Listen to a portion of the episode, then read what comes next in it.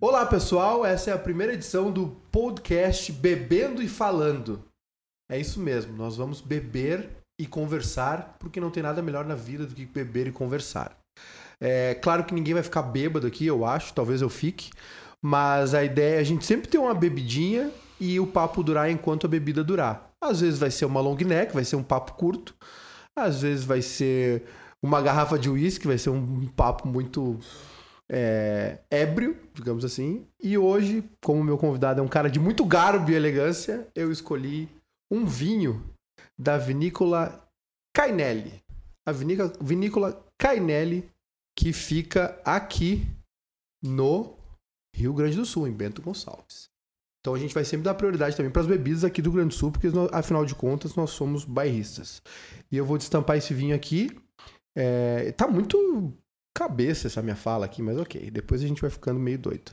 E eu tenho a honra de começar esse podcast conversando com um dos caras que uh, é uma referência para mim, é um dos meus ídolos.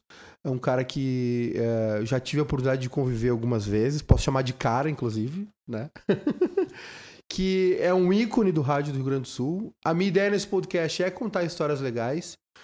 Claro que é, sempre vai ser por uma questão pessoal, como podcasts são muito pessoais, uh, sempre vai ser uma coisa uh, que vai circular, vai orbitar nos meus gostos, assim, né?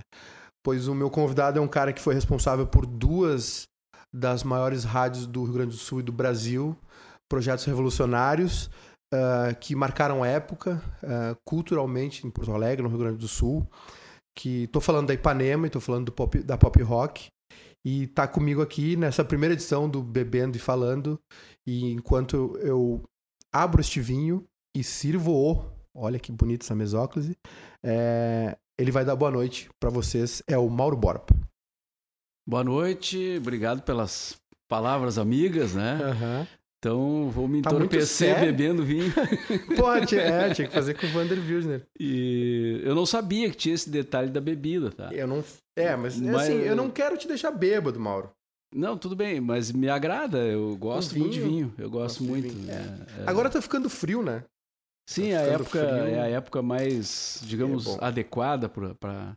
Embora é. tu possa tomar sempre, né, cara? Tu pode tomar no verão se toma um vinho branco geladinho, também tem o seu valor. Sim, sim. Né? Essa, a, a, vinícola Salton, por exemplo, tem uns vinhos muito bons, assim, com gás, umas coisas pro verão mesmo. Vou ver se eu consigo estampar. E as oh. espumantes também, né? As espumantes também. Que tem o seu valor, com certeza. Vou, vou te servir então, Mauro. Eu gosto dos podcasts, Mauro. Inclusive, o Mauro. Ó, ó o barulhinho. Cara, é, é difícil falar e servir alguém ao mesmo tempo. Mas eu gosto do barulho. Eu gosto do barulho. Eu gosto de podcast porque. Tintin. Que Mas... seja o primeiro de muitos. Me deseja sorte. Boa sorte. Eu então. acho que é importante, Mauro, tu ser participar do primeiro, porque quando tu te envolve num projeto que é áudio, que é, que é rádio, geralmente ele dura bastante. Mas é, o Mauro tá fazendo o The Borba Cast, que é um podcast também, né? Do Mauro Borba. Aliás, muito mais interessante que esse. Vão lá ouvir agora. Tá em todos os players de podcast uh, do Brasil. Mas o Mauro tá fazendo o The Borba Cash, que tem convidados muito mais interessantes também, né? Do que eu. É, quer dizer, eu não sou convidado. Mas o Mauro conversa com pessoas mais interessantes, digamos assim. Jorge Furtado, uma turma boa. E vão lá ouvir. E eu gosto, Mauro, dos podcasts, porque a gente tava conversando aqui antes. Ele te tira do lugar comum, né? Ele te. O podcast, é, ele. Esse formato ele é mais intimista, mas ao mesmo tempo ele parece que te leva a falar de um assunto, de qualquer assunto que não seja o que tu tá acostumado a falar. É uma coisa meio.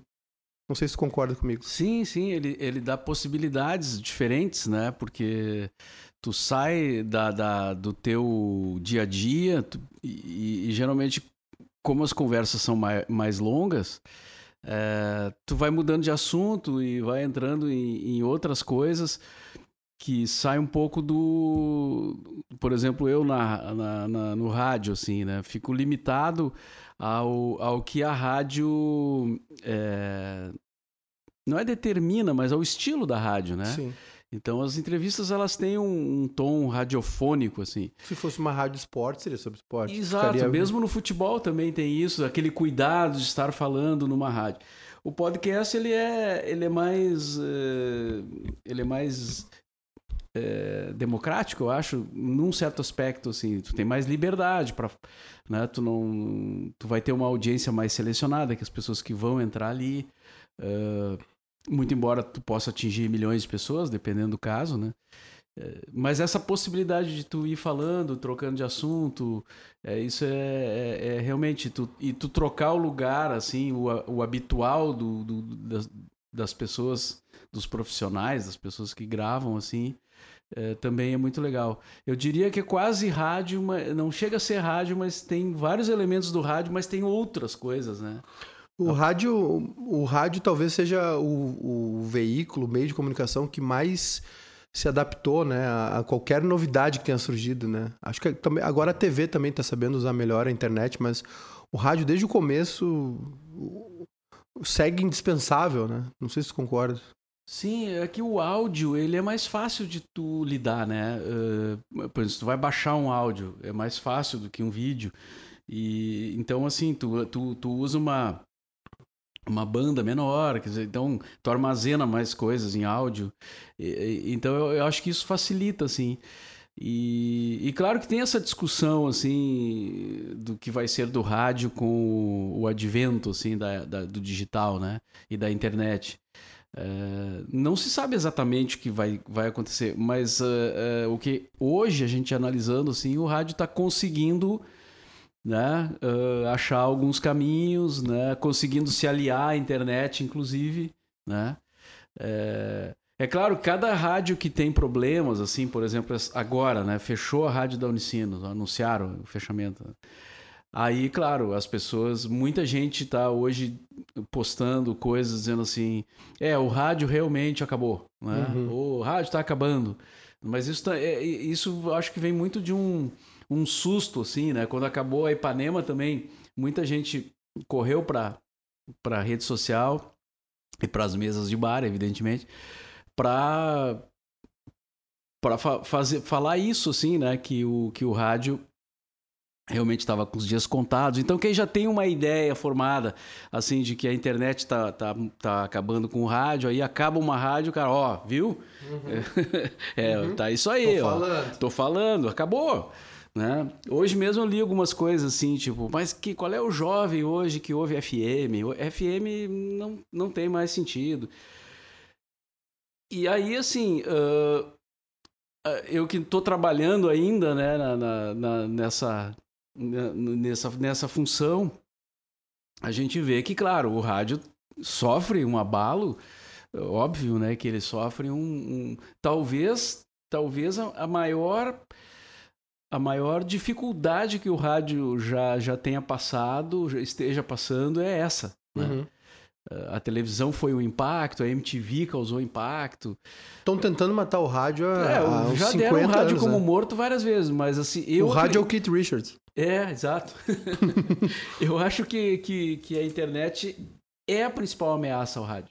Mas, ao mesmo tempo, a gente está observando que, assim, nos últimos uh, anos, aí, três, quatro, cinco anos, o rádio já conseguiu encontrar saídas, já conseguiu colocar a internet também uh, trabalhando para o próprio rádio, né?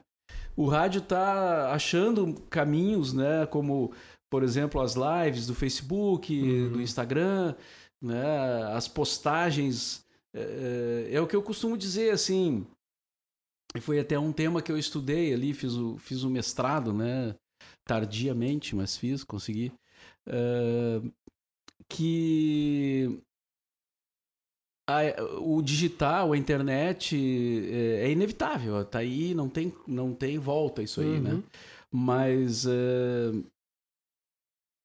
a adaptação a, a, esse formato, aos formatos digitais, ela também pode ocorrer, né? Então, eu acho que sim, o rádio está conseguindo tá, sofre sim, mas ele está conseguindo é, se manter assim, ao mesmo tempo que fecha uma ou outra rádio, não são poucas as rádios que estão funcionando e algumas até com bons resultados ainda. Né? E algumas só na web também, né? E também tem as rádios só na web, né? Que eu acho que é uma coisa diferente, assim. É, é uma possibilidade, mas é, eu acho que ainda falta algo assim. Tem muitas rádios na web que são legais, mas que elas ainda não têm é, elas não têm lucro ou não têm ganho financeiro. Porque não se achou ainda o meio de, de, de, de, de, de ganhar grana. Rentabilizar com, isso. De né? rentabilizar, é. Porque não cria o hábito ainda, né? É, é diferente, cara. Tem uma coisa assim, tu, tu ligar o rádio do. do, do é, tu liga o rádio e tá ali o som, entendeu? Tu tá no carro, tu liga ali. Uhum. Aliás, o carro tá salvando o rádio, né? Porque Sim. tu ouve muito no, no, carro, né? Como tu passa bastante tempo no carro, porque o trânsito, principalmente nas grandes cidades, uhum. o, o, o, rádio cumpre uma função importantíssima, né? Dentro do carro. Sim. E tu, e tu não pode ainda ficar é, vendo televisão no carro, né? Embora algumas pessoas façam isso, né? Esses dias eu peguei um Uber e tava o cara vendo o Jornal Nacional. eu, Tem uns carros com essa tecnologia. É, o cara bota o celular ali, né? É. E vê, mas não é o não é o usual, né? Eu ouvi, eu não me lembro em qual episódio do, do teu podcast, acho que foi com o Mr. P, que não, aí não lembro se foi ele ou se, se, foi tu que falou que na hora que os carros tiverem uma conexão de internet, mais ou menos como é a tua casa. Agora eu não sei também se foi no teu podcast, mas eu ouvi em algum lugar isso. Na hora que teus carros, que os carros tiverem uma conexão de internet boa, é, ou o próprio telefone, a gente tem uma limitação de banda, né? É caro ter telefone, internet móvel no Brasil, não é todo mundo que tem. Mas a hora que a conexão estiver voando, assim como nos Estados Unidos, é, talvez a gente já não tenha mais essa questão do, do dial, né? Claro, a gente está falando também é num, a gente tá falando também de um país, o nosso, onde nem todos os carros têm essa tecnologia. Muita gente tem carro velho, muito mais, carro mais antigo, enfim. A gente não está falando de um país onde todo mundo possa trocar de carro todo ano, né? Sim. Mas é, é, talvez os, quando a internet melhorar, quando os, quando os carros tiverem essa sincronização tão automática, assim como alguns já têm, de sair tocando o que está tocando no seu telefone, talvez a gente não tenha mais essa limitação. Ô Mauro, é, lá atrás, lá atrás, na década de 80, quando vocês começaram a Ipanema, é, em, tu acha que é, da maneira como foi feita, assim, é, porque para mim, assim, eu não, eu, eu nasci na década de 80, né? Eu peguei a, a Ipanema já no, no, final da década de 90, quando eu comecei a, a, a achar que era malandro. e, e eu queria saber, assim, tu acha que, de alguma maneira, aquela subversão de vocês, aquela bagunça organizada ou desorganização organizada é, e, e, esse espírito jovem, tu, o, o, o que, que, combinaria com os dias de hoje, assim, de internet? O que, o que, que a Ipanema faria hoje? O que, que tu acha que a Ipanema... Cara, essa é uma, uma bela pergunta, assim. É, já me perguntaram se a Ipanema teria espaço no, nos dias de hoje, né? Eu, eu não sei, eu não sei se, se a gente fizesse a mesma coisa, é, se, se teria o mesmo resultado. Porque, claro, existe uma questão que é a contextualização, assim, a ambientação, né? Éramos, nós éramos mais jovens, né? Sim. É, nós tínhamos ali um tipo de cultura, um tipo de informação, uma cabeça, uh, sonhos e ideologias e tal. E, o público também era outro, era outra juventude, né? É, é, isso é uma coisa que a gente tem que levar em conta, né? O, o se tu fala assim, ah, a, Ipanema era uma rádio jovem nos anos 80, uhum. né? E, e hoje, o jovem de hoje, ele, ele é igual? Não é igual, entendeu?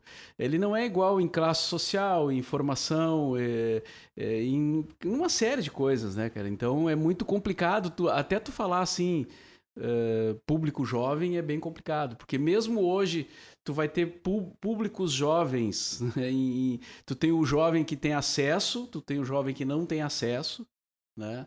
Tu tem o, o, o jovem que se cria é, na periferia, tu tem o jovem que se cria no moinho de vento. Então,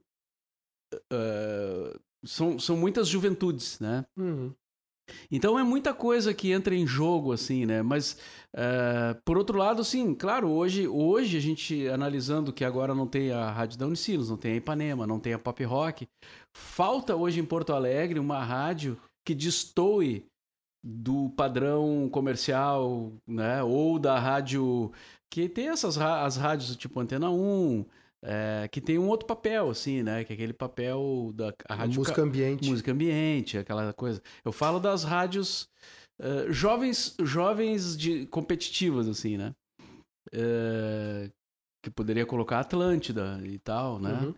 Uh, então, assim, acho que falta, assim, hoje uma rádio desse tipo em Porto Alegre. Porto Alegre sempre foi uma capital do Brasil, assim, que tinha mais opções de rádio do que as outras. Uma época até mais do que São Paulo, com todo o tamanho de São Paulo. E hoje a gente perdeu, né? Porque hoje, por exemplo, São Paulo tem uma 89, que é uma rádio rock, né? É, ela não é como ela não é não, não é uma Ipanema assim, ela é uma ela é uma coisa mais organizada. Mas não se encaixa no, no, no, na forma geral como a gente tem rádio hoje. Mas não é uma rádio pop comercial, assim, né? É uma rádio rock, né? Uh, tu tem lá aqui a Kiss FM, que já, aí já até se aproxima um pouco da, do que era Ipanema na questão do, do som mais rock and roll, assim, né? E hoje Porto Alegre não tem nenhuma, né? Tu tem ali a 102, que de vez em quando toca uma coisinha mais rock, assim, mas é tímida, né? Uhum. Porque a proposta da rádio não é essa. Então, acho que falta uma rádio hoje assim, mas eu não sei se seria a Ipanema daquele tempo, entendeu? É, e seria muito louco, assim, a gente começar hoje uma rádio como era a Ipanema e ver o, o, o que, que ia dar, né? Mas não sei se teria algum louco que ia apostar nisso hoje também. Né? Mas eu acho, assim, que uma Ipanema é, revitalizada, é, não, é, não é isso. Eu acho que até a Unicinos tentou... Uma Ipanema com Botox. Com Botox.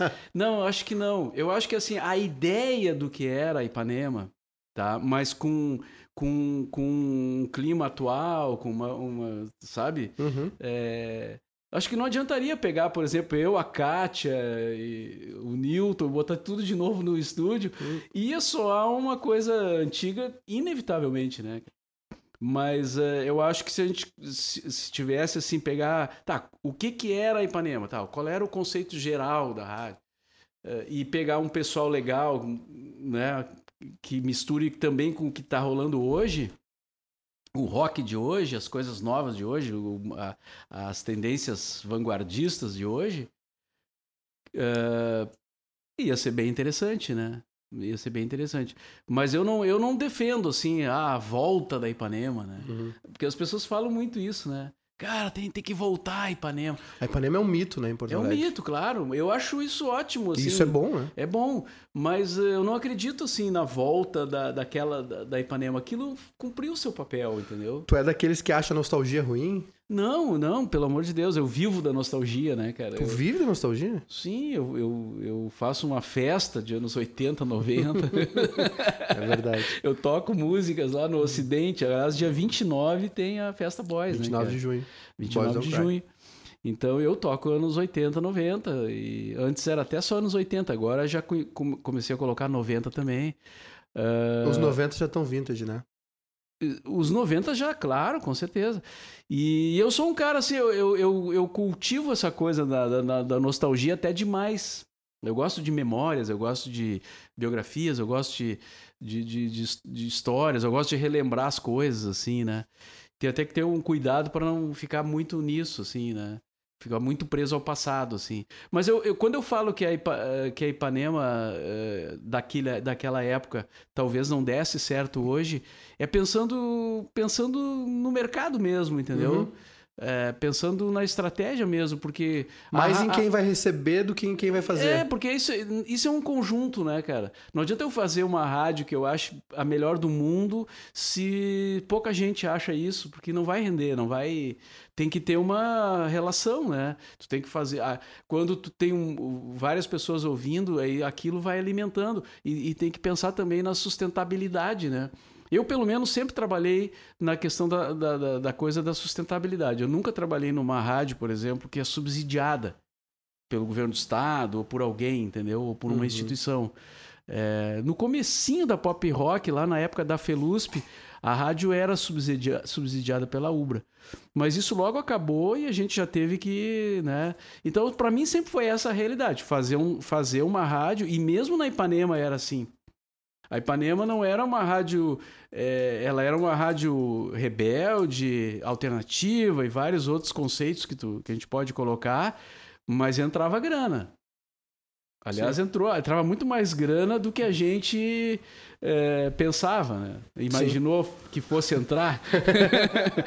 e essa grana, obviamente, era para a Rede Bandeirantes, que era proprietária da Ipanema, né?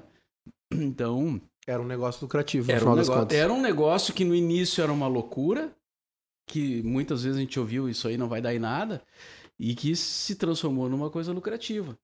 E quando se transformou numa coisa lucrativa, o lucro, por exemplo, não foi dividido assim, né? Uhum. A gente continuava com o mesmo salário. A alma da Ipanema era comunista, Ah, mas a administração era capitalista. Exatamente, exatamente. E, e muita gente, cara, que muita gente não percebia isso, porque, claro, a gente no ar fazia a rádio com, é, com essa intenção, né? De fazer. Era aquilo que a gente defendia. Ipanema era uma, era, era, era uma causa pra gente, ela não Uhum. era um, só um emprego, né? A gente defendia a rádio como se fosse uma causa. Uma coisa política, né? A história do Piratas do Rock, o filme, né? Sim. Os caras defendem a rádio e, e aquilo tinha um amor ali, né, cara? Que é o mesmo era que- o amor ao rock, né? Que era o amor ao rock, é o que É. eu ia dizer. Mas a Ipanema era, era aquilo ali, cara. Era bem isso. A gente tinha. A gente defendia a Ipanema como se ela fosse a nossa camiseta, cara. Sabe? A Sim. gente, a gente ia. A gente fazia qualquer coisa para que a rádio eh, desse certo, continuasse, né? E ela passou a ser uma coisa lucrativa. E, e- ah, aquela história, da re- a rebeldia também dá dinheiro, Claro. etc e tal, né? E e foi isso, inclusive, um, um dos motivos, o principal motivo que eu saí da Ipanema. Porque chegou uma hora que eu pensei, pô, eu tô aqui há 10 anos, né? Eu fiquei quase 10 anos na Ipanema, os primeiros 10 anos. Ah, via que o dinheiro não vinha e que não ia vir e, e tal, e fui procurar outra coisa, né, cara? Eu fui procurar outra coisa. Senão eu teria ficado lá, tava até hoje lá, tocando Led Zeppelin. Ô, Mauro, é, não, pode, tu pode ser bem franco e dizer assim, cara, tá falando merda, tá? Eu, tipo, pode até ser um quadro desse podcast. É real ou tá falando merda? Mas é. Qual é a importância da maconha na Ipanema? Ah, cara, eu acho que tem. É mais mito do que se imagina? Pra mim era mais mi... para mim é mais mito, porque eu nunca fui um, um- um consumidor assim é, efetivo, né? Uhum. Ah, mas assim, filosoficamente, é, mesmo que, que, que, que nem todos consumissem, mesmo que não. é, é, a gente entendia, assim. Tu, tu, tu saca qual é que é a, a, a- a questão cultural também, né? Cultural que eu digo assim. é, tu ouvir rock, tu falar de ecologia, tem- tudo tem, faz, faz sentido, entendeu? E, e, e- a maconha, assim como qualquer outra outras drogas, mas acho que mais a maconha, assim, né? É, ela tem. Ela tava dentro desse conceito, né? Bob Marley, Uhum. né? E, e, cara, e muita gente. E a gente se aproveitava muito disso porque sabia que era uma forma de, de, de falar com o público. Tanto que todo mundo imaginava que nós éramos todos lá muito loucos, né? Tem- E não era, não era todo mundo. Tinha uns que eram muito loucos, mas nem todos eram muito loucos. E, e tem uma, mas tem uma contextualização que é, é um período de rebeldia para os jovens, que é um período de, de final de ditadura, e é uma década que a, a década hippie recente ia se encerrado há pouco tempo, né? Então acho que tinha também Sim, esse frescor é, no ar, né? Exato. E, e- e as pessoas curtiam muito algumas coisas com um certo retardo em relação ao que aconteceu lá fora. A mesma coisa o punk, né? O punk, ele, aqui ele, ele, ele chegou um pouco atrasado, assim, né? Mas é, era aquela coisa. Assim como o adolescente também é, ficava curtindo Uh, e acho que até hoje ainda tem uns adolescentes que descobrem, por exemplo, a Janis Joplin, né? E aí, pá, fica fissurado por aquilo por um tempo, né? Ele, ele descobriu um, um, tipo, uma coisa importante que, que hoje é datada, né? Que tá lá, mas que é, faz parte da história. Eu acho que tem um momento para viver as coisas, né? Algumas coisas, assim. E acho que isso, isso sim, a Ipanema, ela, ela tinha essa... Tava dentro do contexto da rádio eh, essa questão também na maconha. Uma vez eu peguei um táxi para subir o Morro Santo Antônio e aí o cara olhou para mim assim, ah, tu, tu, vai na, ah, tu vai na Ipanema, tu trabalha na Ipanema? Eu digo, sim, sim, eu sou o Mauro Borba. Ah, tu é o Mauro Borba, não sei o que. Ele, cara, deixa eu te perguntar uma coisa me olhando no retrovisor, assim, né? É, o, que, o pessoal manda ver ali, né? Numa erva, né?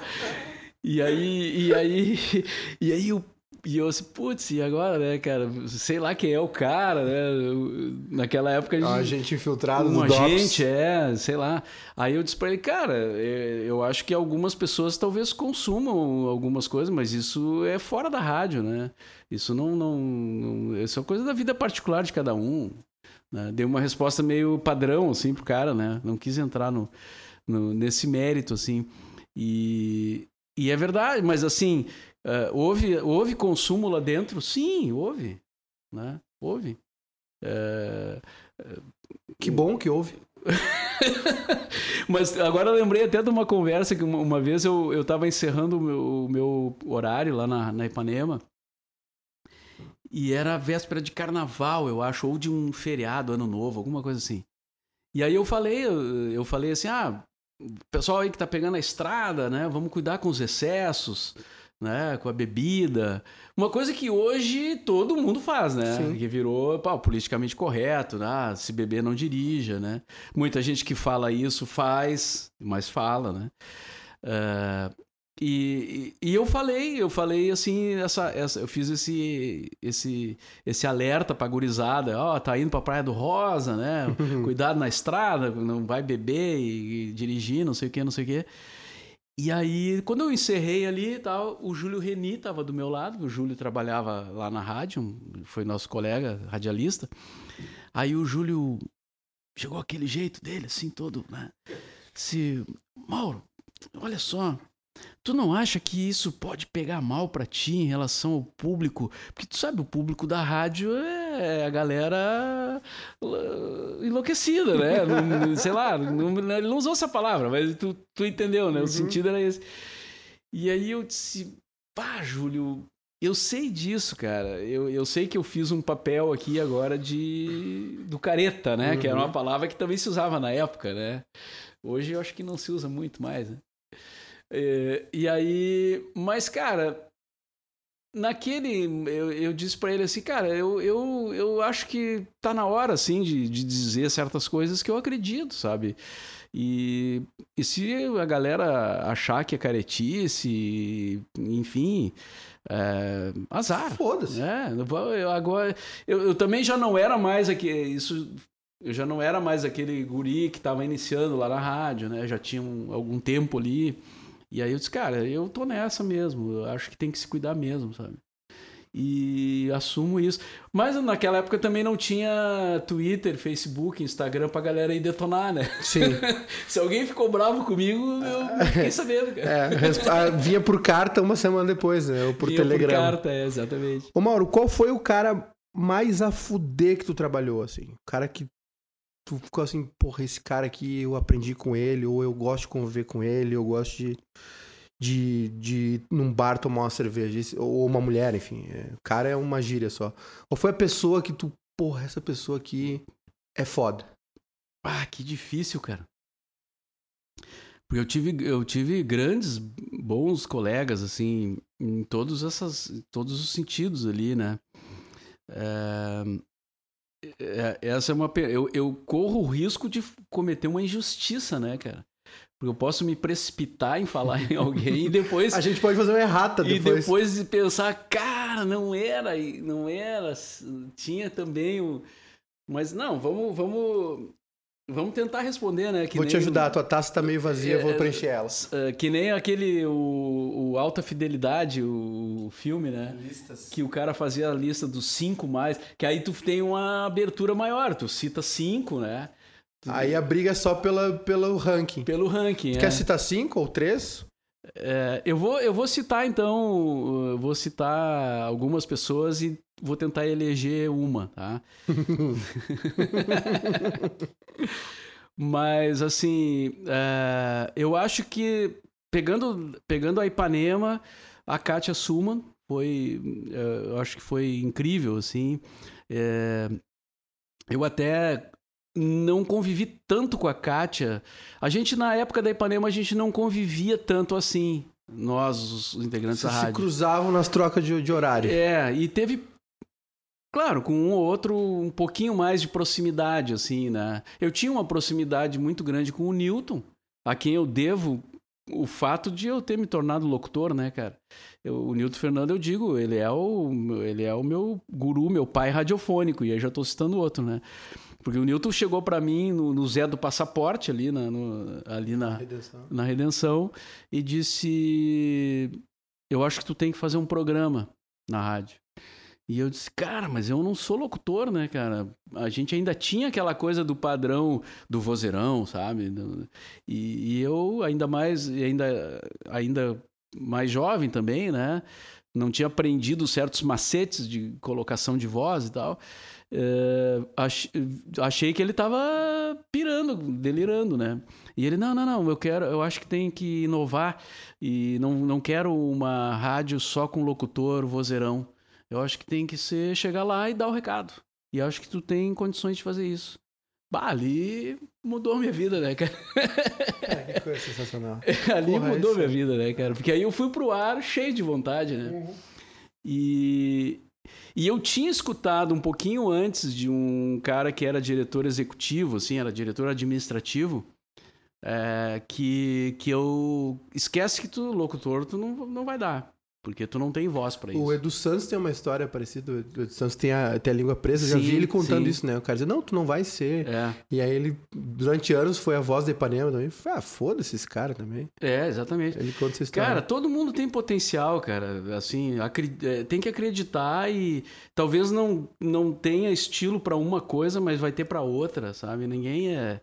E tu vê o padrão, o padrão que os caras criam, né? Não, tu, tá, não, tu não tá no padrão. Logo depois o padrão já era outro, cara. É, é mais intelectual do que técnico, né? Tu não achas? É, eu acho que é um. É, é mais conteúdo do que execução. É, o, a, a, gente. Eu acho que a gente mostrou isso, né? não, não digo que seja só conteúdo, mas é eu, eu penso que é mais conteúdo do que execução. Sim. Mas que a execução está acompanhada, claro. Sim. Depois, na época da. Claro, na Ipanema, pô, tive o KG, que foi, foi muito amigo meu na época também. Hoje a gente está um pouquinho mais distante, assim.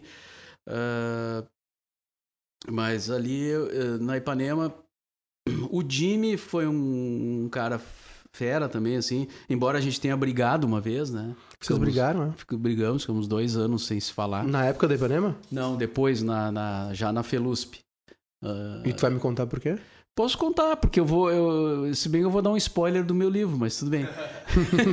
Não, já fica, já fica como um gostinho pra é, galera. Então, assim, os detalhes vão estar tá lá. Eu Boa. vou falar só. É, eu, eu, eu demiti o Jimmy uma vez. Eu demiti o Jimmy e ele ficou muito brabo comigo por isso. É, e ele ficou sem falar comigo durante uns dois, três anos. Né?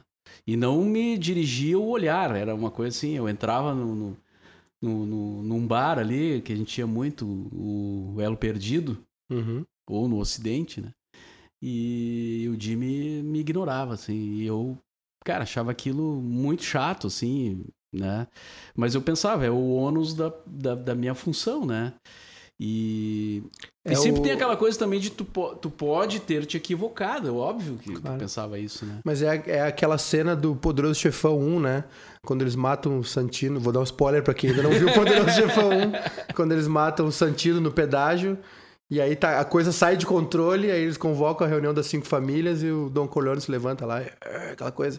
Tá, gente, vocês mataram meu garoto, chega, vamos resolver é negócio, né? Infelizmente. É.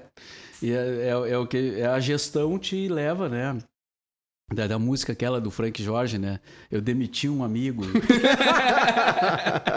e, cara, era isso. Nós éramos todos amigos, né, cara? E eu demiti o Jimmy porque ele, ele entrou num atrito com o Arthur de Faria. E me colocou numa saia justa, assim, de, de, de decidir entre ele e o Arthur de Faria. Foi uma briga meio Jimi Hendrix versus Chico Buarque. Foi uma discussão filosófica sobre. É. Não? E eu, já que o Jimmy me botou na, na, na parede, eu optei pelo Arthur, entendeu? Uhum. É. E aí, uh, então assim, mas depois a gente voltou, né? Depois teve um, um episódio até já aí já era pop rock. Um dia o Arthur chegou para mim e disse: "Ó, oh, o Jimmy, o Jimmy quer vir dar uma falar na, no cafezinho e tal" porque ele vai fazer um show e ele queria vir aí. E aí eu tô te perguntando porque eu sei, né, do, do que vocês estão problema e tal. Dessa questão. Dessa questão. E aí eu disse, olha Arthur, é, eu não tenho problema nenhum com o Jimmy, ele é que ficou brabo comigo, entendeu? Por mim, cara, não tem problema nenhum, né? É, aliás, o problema foi tu e ele eram o, o, os causadores tu da... Tu não devia ser o juiz dessa causa. Foi tu, foi contigo que ele brigou. Tu não comigo, devia estar de mediador dessa e causa agora. E agora. aí ele, tá, então eu vou dizer pra ele vir. Claro, cara, sem problema nenhum. E aí foi muito legal, porque o Jimmy chegou lá na rádio e. E. E, e disse, cara, eu vim aqui para divulgar o meu show e tal, mas eu também vim aqui porque eu queria falar contigo. Que fuder. E aí, tá, daí foi aquela coisa de te considero. te considero bagarai. Que vai, e... termi... vai ser como vai terminar a nossa conversa e aqui. ficou bem, aí ficou. Aí acabou, acabou aquilo, entendeu? Para mim, achei excelente. Ele queria fazer isso e acho que.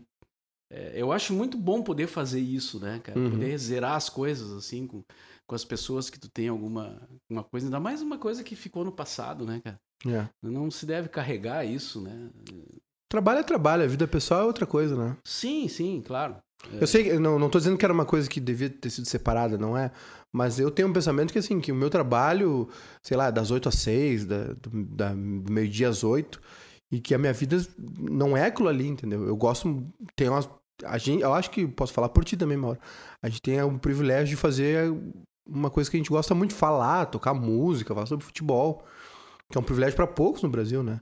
E, mas a minha vida não é isso aqui, assim. Isso aqui é uma pequena parte da minha vida. Sim. Teve o Heron Dalmolin também, que, eu, uh, que é um cara que eu aprendi, assim, a, a, a admirar, embora não tenha trabalhado tanto tempo com ele. E embora ele tenha duas vezes me pedido emprego e as duas vezes ele foi embora e me deixou.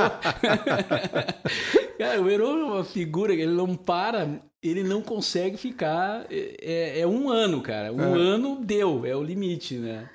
Ele tem essa característica, ele é, ele é um cara inquieto, assim, né? Eu lembrei da, lembrei, desse, lembrei da história do Larry David, que é um dos criadores do Seinfeld, né? Junto com o Seinfeld, que antes de criar o Seinfeld, ele, ele escrevia pro Saturday Night Live.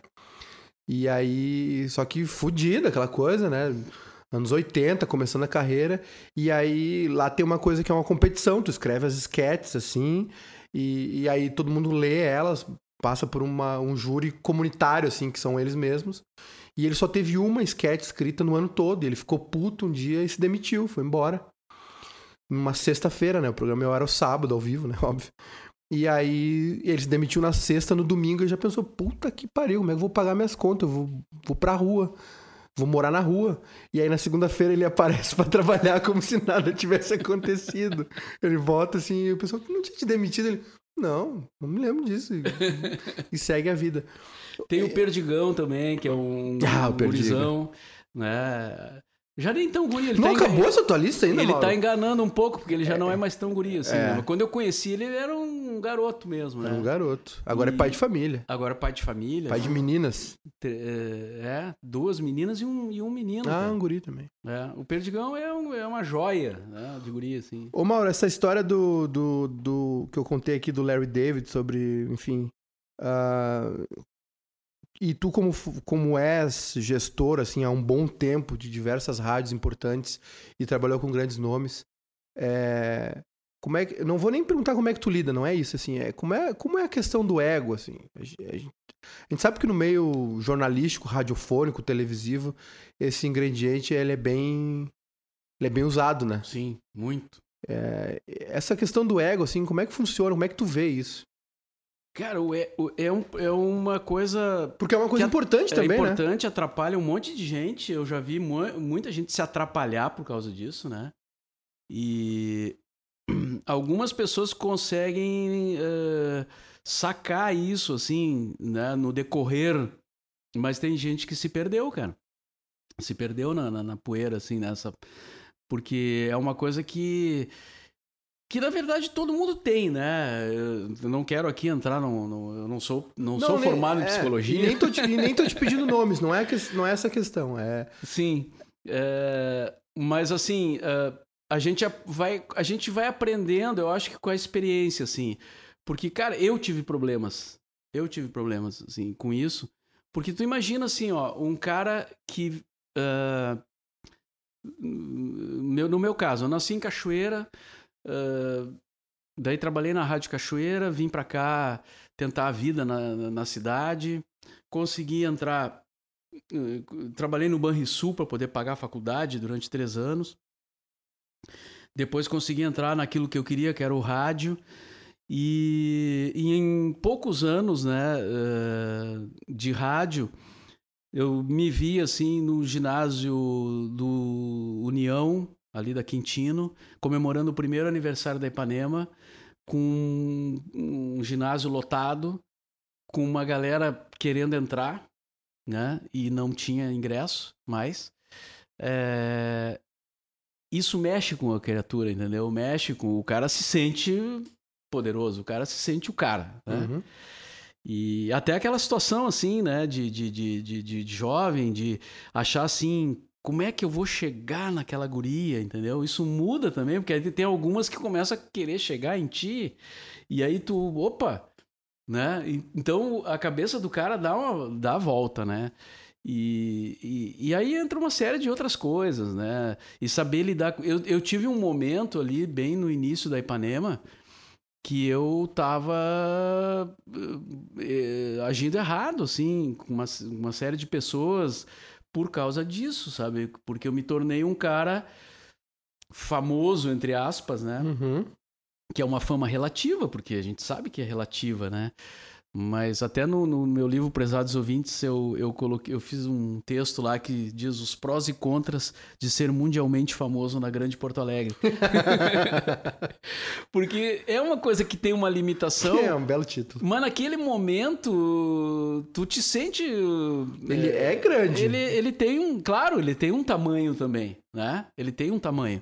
E tu tem que administrar isso. Eu, eu vi assim que eu estava agindo errado com algumas pessoas que eram próximas de mim e eu comecei a enxergar isso e algumas pessoas me fizeram enxergar isso, sabe? É, que eu não estava não tava agindo, não estava sendo legal por causa do, do tal do ego, né? E, e claro, aí depois uh, durante a minha trajetória no, nos programas, por exemplo, um programa como o Cafezinho, né? Uhum. É um programa difícil de administrar, cara. Ele é todo bem humorado, todo mundo rindo, não sei o quê, mas ali tem um. Tem um, muita opinião própria, né? Tem, tem opinião. Muito gosto pessoal. Tem muita, tem muita projeção, tem muito estrelismo, assim, né? E, e as pessoas usam isso, né?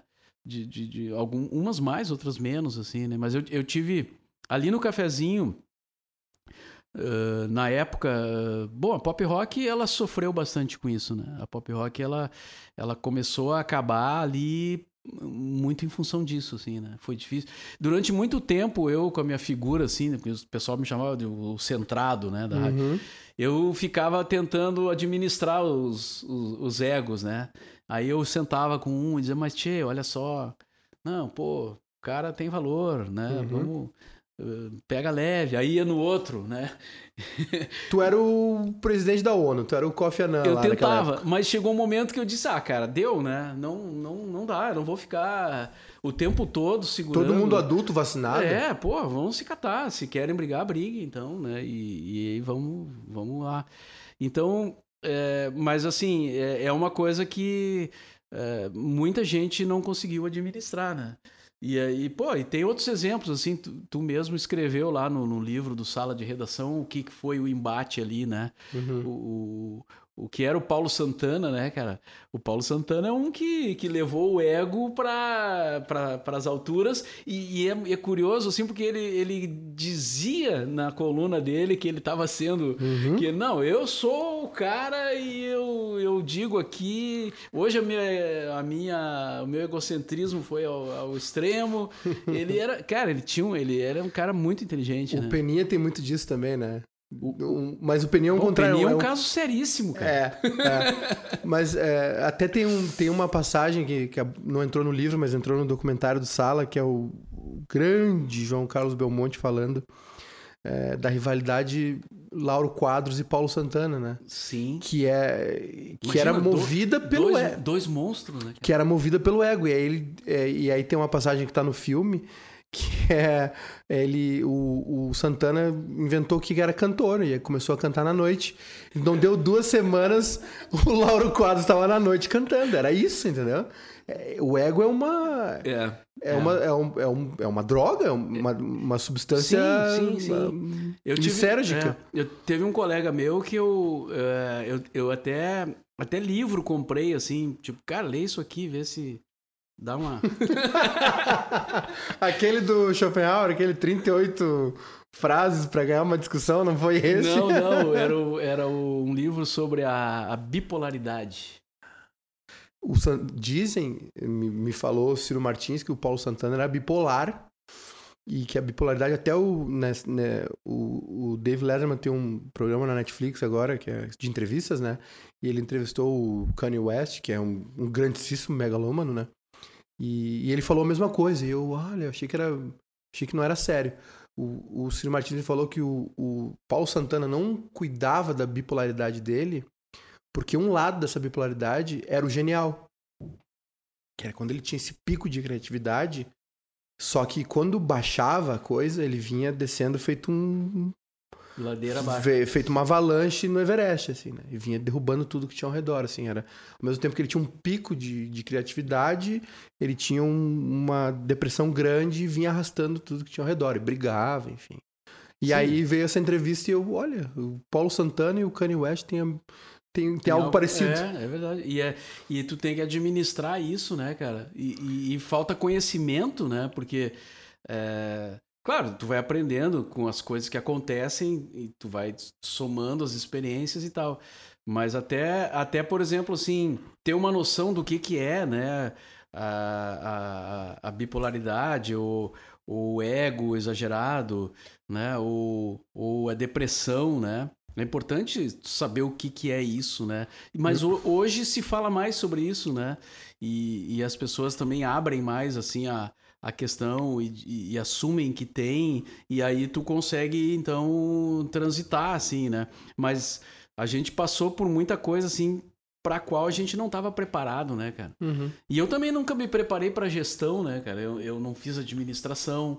Depois que eu já estava muitos anos, é que eu resolvi é, entrar um pouco por esse mundo, porque eu comecei a. Eu vi que, que era importante, assim, e até comecei a gostar disso, né? E aí eu fiz um, eu fiz um MBA em gestão empresarial, né? Estudei matemática financeira. que é uma grandíssima porcaria. É um saco. Mas assim, mas foi muito bom, cara, porque eu tive noções, por exemplo, de gestão de pessoas. Que é um negócio, cara, que a gente não. Eh, assim, ó, pouca gente estuda a gestão uhum. de pessoas. E é uma coisa que tem toda uma literatura, tem gente que estuda isso o dia inteiro, entendeu? É uma ciência. Uma... Exato. Ou quase isso. É, e eu, hoje, por exemplo, tenho muita vontade de fazer algo é, mais, mais profundo, assim, em gestão de pessoas. É, é complicado, né? Porque é, agora mesmo eu resolvi fazer o mestrado, né? Cara, isso dá um trabalho imenso, né? Muitas horas de leitura e estudo e, uhum. e aí tu trabalhar conciliar com conciliar a... com tudo, né? E, e, e mais assim a, a, família, os filhos, né? E eu sou eu sou um pai tardio, né, cara? Eu tenho uhum. filhos pequenos, Eu, eu, eu, eu sou pai-avô, como alguns dizem. E é aí o... complica muito, cara. Porque... É a música do Zé Ramalho, né? Avô Rai, avô pai. Eu sou avô Rai. Ô Mauro, tu já teve ao board, assim, a, poucos segundos de dar uma bocha em alguém, dar uma bomba na cara de alguém? Ah, já, já. Eu, eu não faço, né? Porque eu sou uma pessoa mais pacífica, assim, por, por característica, né? Mas, é...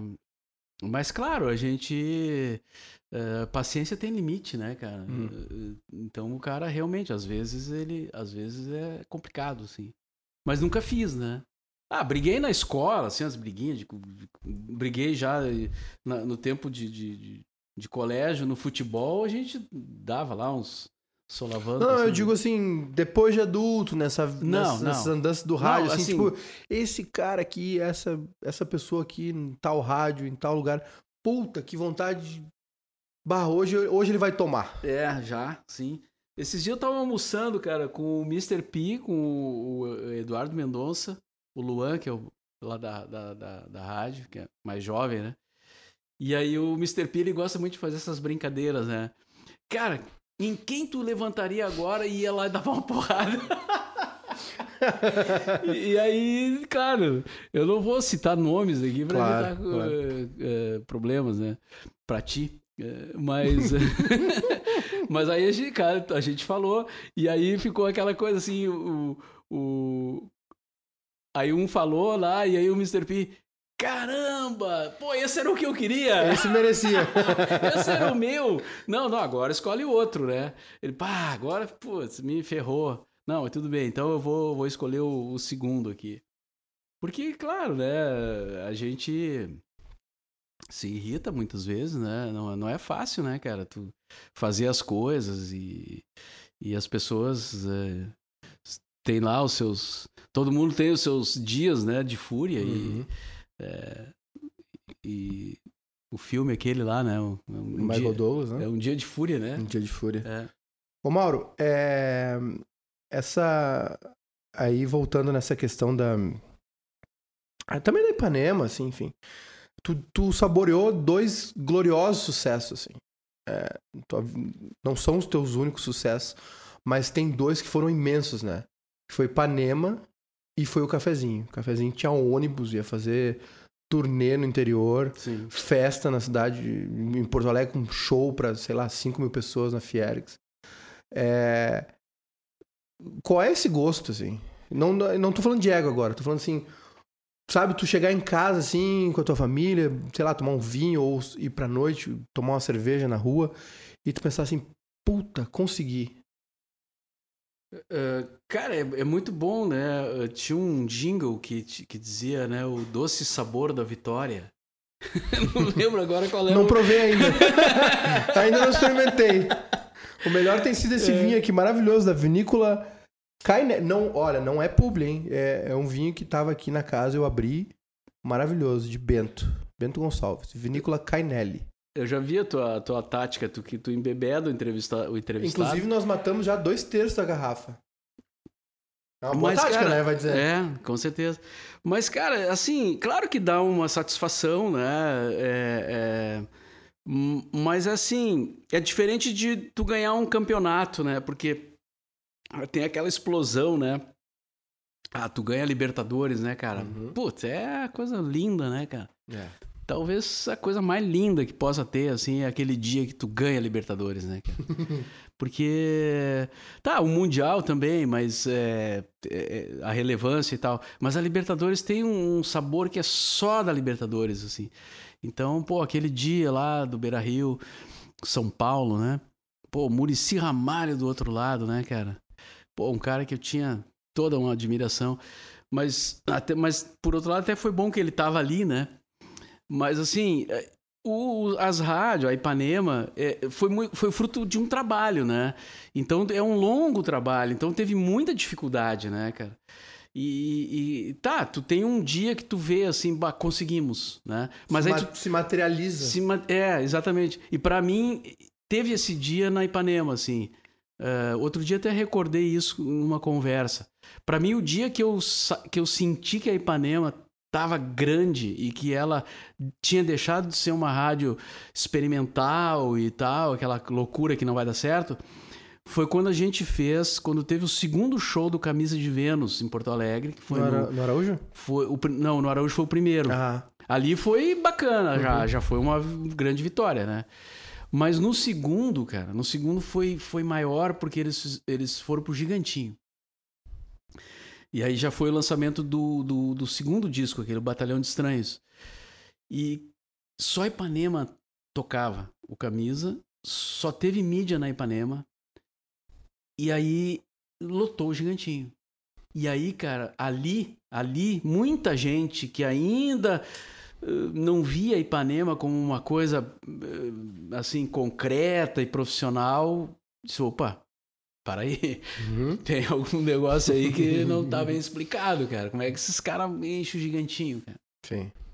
Ali, aquele dia para mim foi, foi, foi o dia que eu, eu, eu, cheguei a essa conclusão, assim, a Ipanema chegou lá.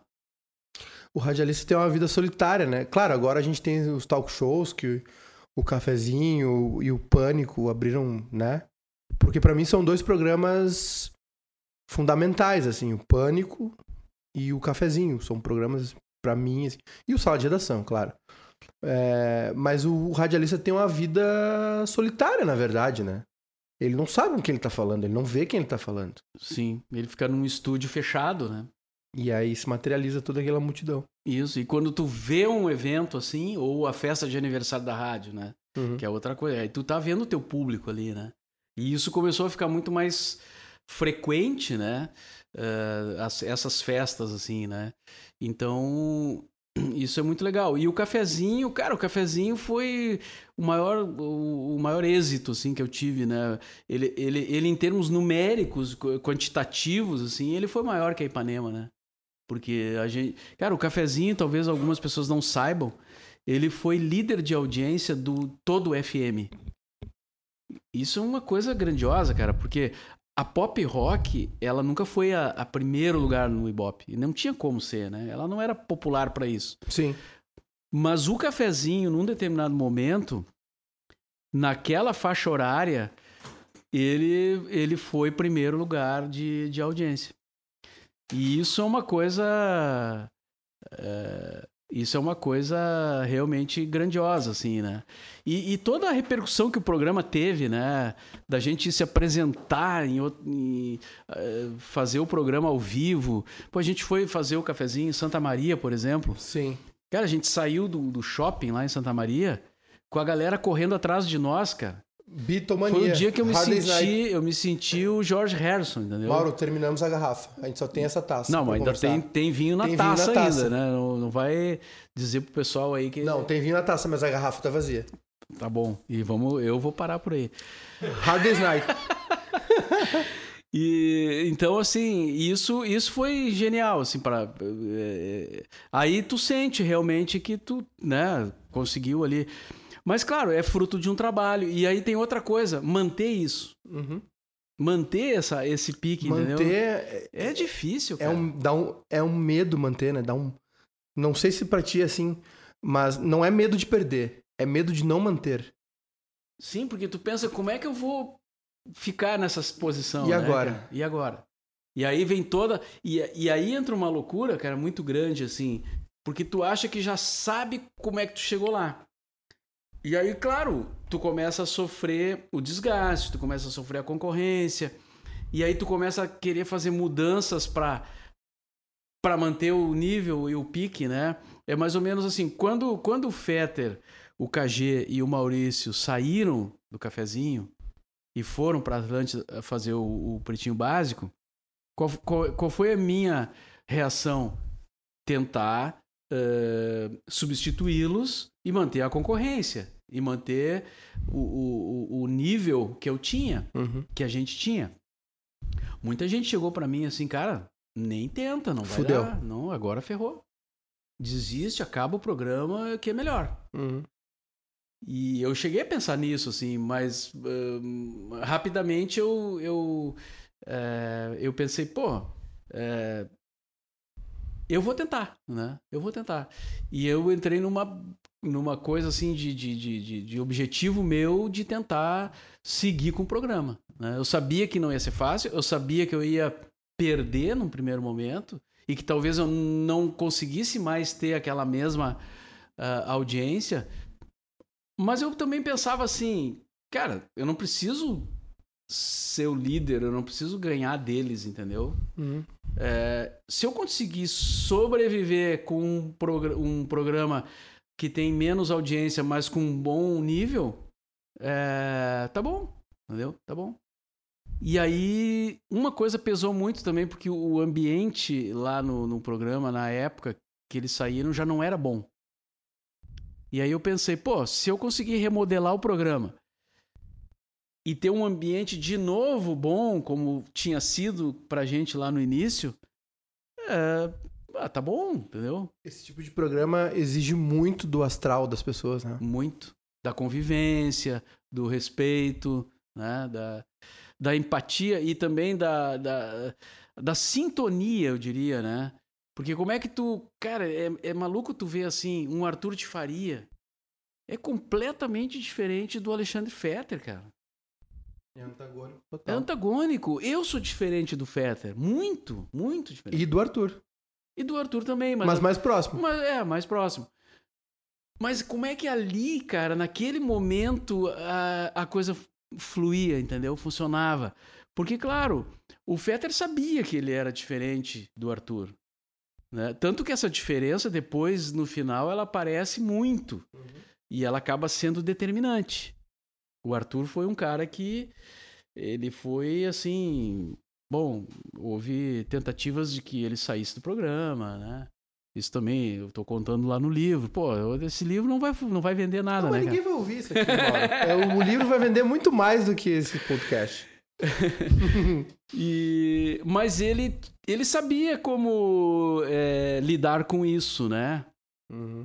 Então, uh, na primeira fase ali do programa, em que era eu, Fetter, o Arthur e, e, o primeiro foi com o Celso, daí o Celso saiu, entrou o KG. Foi quando o programa realmente estourou, assim, né? E Era Maur... gente com muito conteúdo, né? Sim, e o Maurício na produção. E tinha uma coisa assim que o KG, por exemplo, era meu velho amigo da uhum. Ipanema. Uhum. Mas a gente tinha umas diferenças também, sabe? Uh, o KG era um gremista muito chato, cara. Uhum. Muito chato. O gremista, quando é chato, ele é realmente muito chato. E eu sou gremista.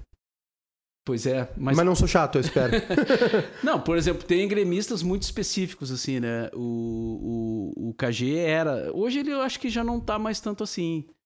Também não tô convivendo muito com ele, mas. É, pelo que eu observo, assim, acho que ele deu uma acalmada, né? O Peninha é um gremista muito complicado de lidar, né? Uhum.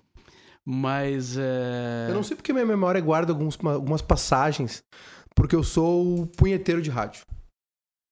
E eu não sei porque a minha cabeça guarda algumas passagens, mas eu me lembro do KG falar em algum lugar que a mãe dele foi morar num apartamento e, e ela exigiu que pelo menos uma das janelas do apartamento tivesse vista pro Olímpico. Ah, não sabia disso. Esse é o nível. da minha doença e da doença da gremistagem da família do KG. É. Cara, o KG teve uma situação assim que ele. Eu fiquei muito chateado com ele, cara. A gente estava transmitindo um jogo do, do. Era um jogo do Grêmio, da Libertadores, no Olímpico. A máquina, né? Antes da máquina. Porque antes da gente fazer a máquina. A máquina era a máquina do, da Pop Rock, né? Como é era o nome? É, era a máquina do cafezinho. Máquina do cafezinho, que é. fazia. transmitia ali, jogos. É, ali a gente transmitiu jogos da dupla Grenal. Mas antes disso, na Pop Rock, a gente fez vários jogos aleatórios, assim, tipo, a gente escolhia um jogo e fazia. Uhum. Né? Pô, a gente fez até o Brasil e Argentina no Monumental de Nunes, cara. E resolvemos fazer e fomos, entendeu? Sim. Foi ah, uma... foram lá? Fomos lá. Puta que pariu. É, foi muito legal. Ah, quer dizer, a transmissão foi uma droga, né, cara? Não, mas. Mas, Total. mas foi uma aventura bacana, assim. Era uma fase rock go também, né, da MTV, ah, né? Sim, sim, valia tudo, né? Era, era divertido. Bah, isso aí tem, é uma história incrível, né, cara? Mas. Nesse jogo, voltando lá o que eu tava falando, nesse jogo que, que era. Tinha uma. Pre... Ah, tinha uma preliminar que era um time de imprensa, radialista, contra não sei quem lá. Isso era no Olímpico? Foi no Olímpico. Eu tava nesse jogo. E era um Na jogo. arquibancada. E depois o Grêmio jogava pela Libertadores. Uhum. E nós íamos transmitir. Eu tava nesse jogo. Eu não lembro qual é o jogo. O KG deve saber. Mas. Cara, e aí eu não joguei. Né? Era um uniforme branco, não era? Não lembro Ah.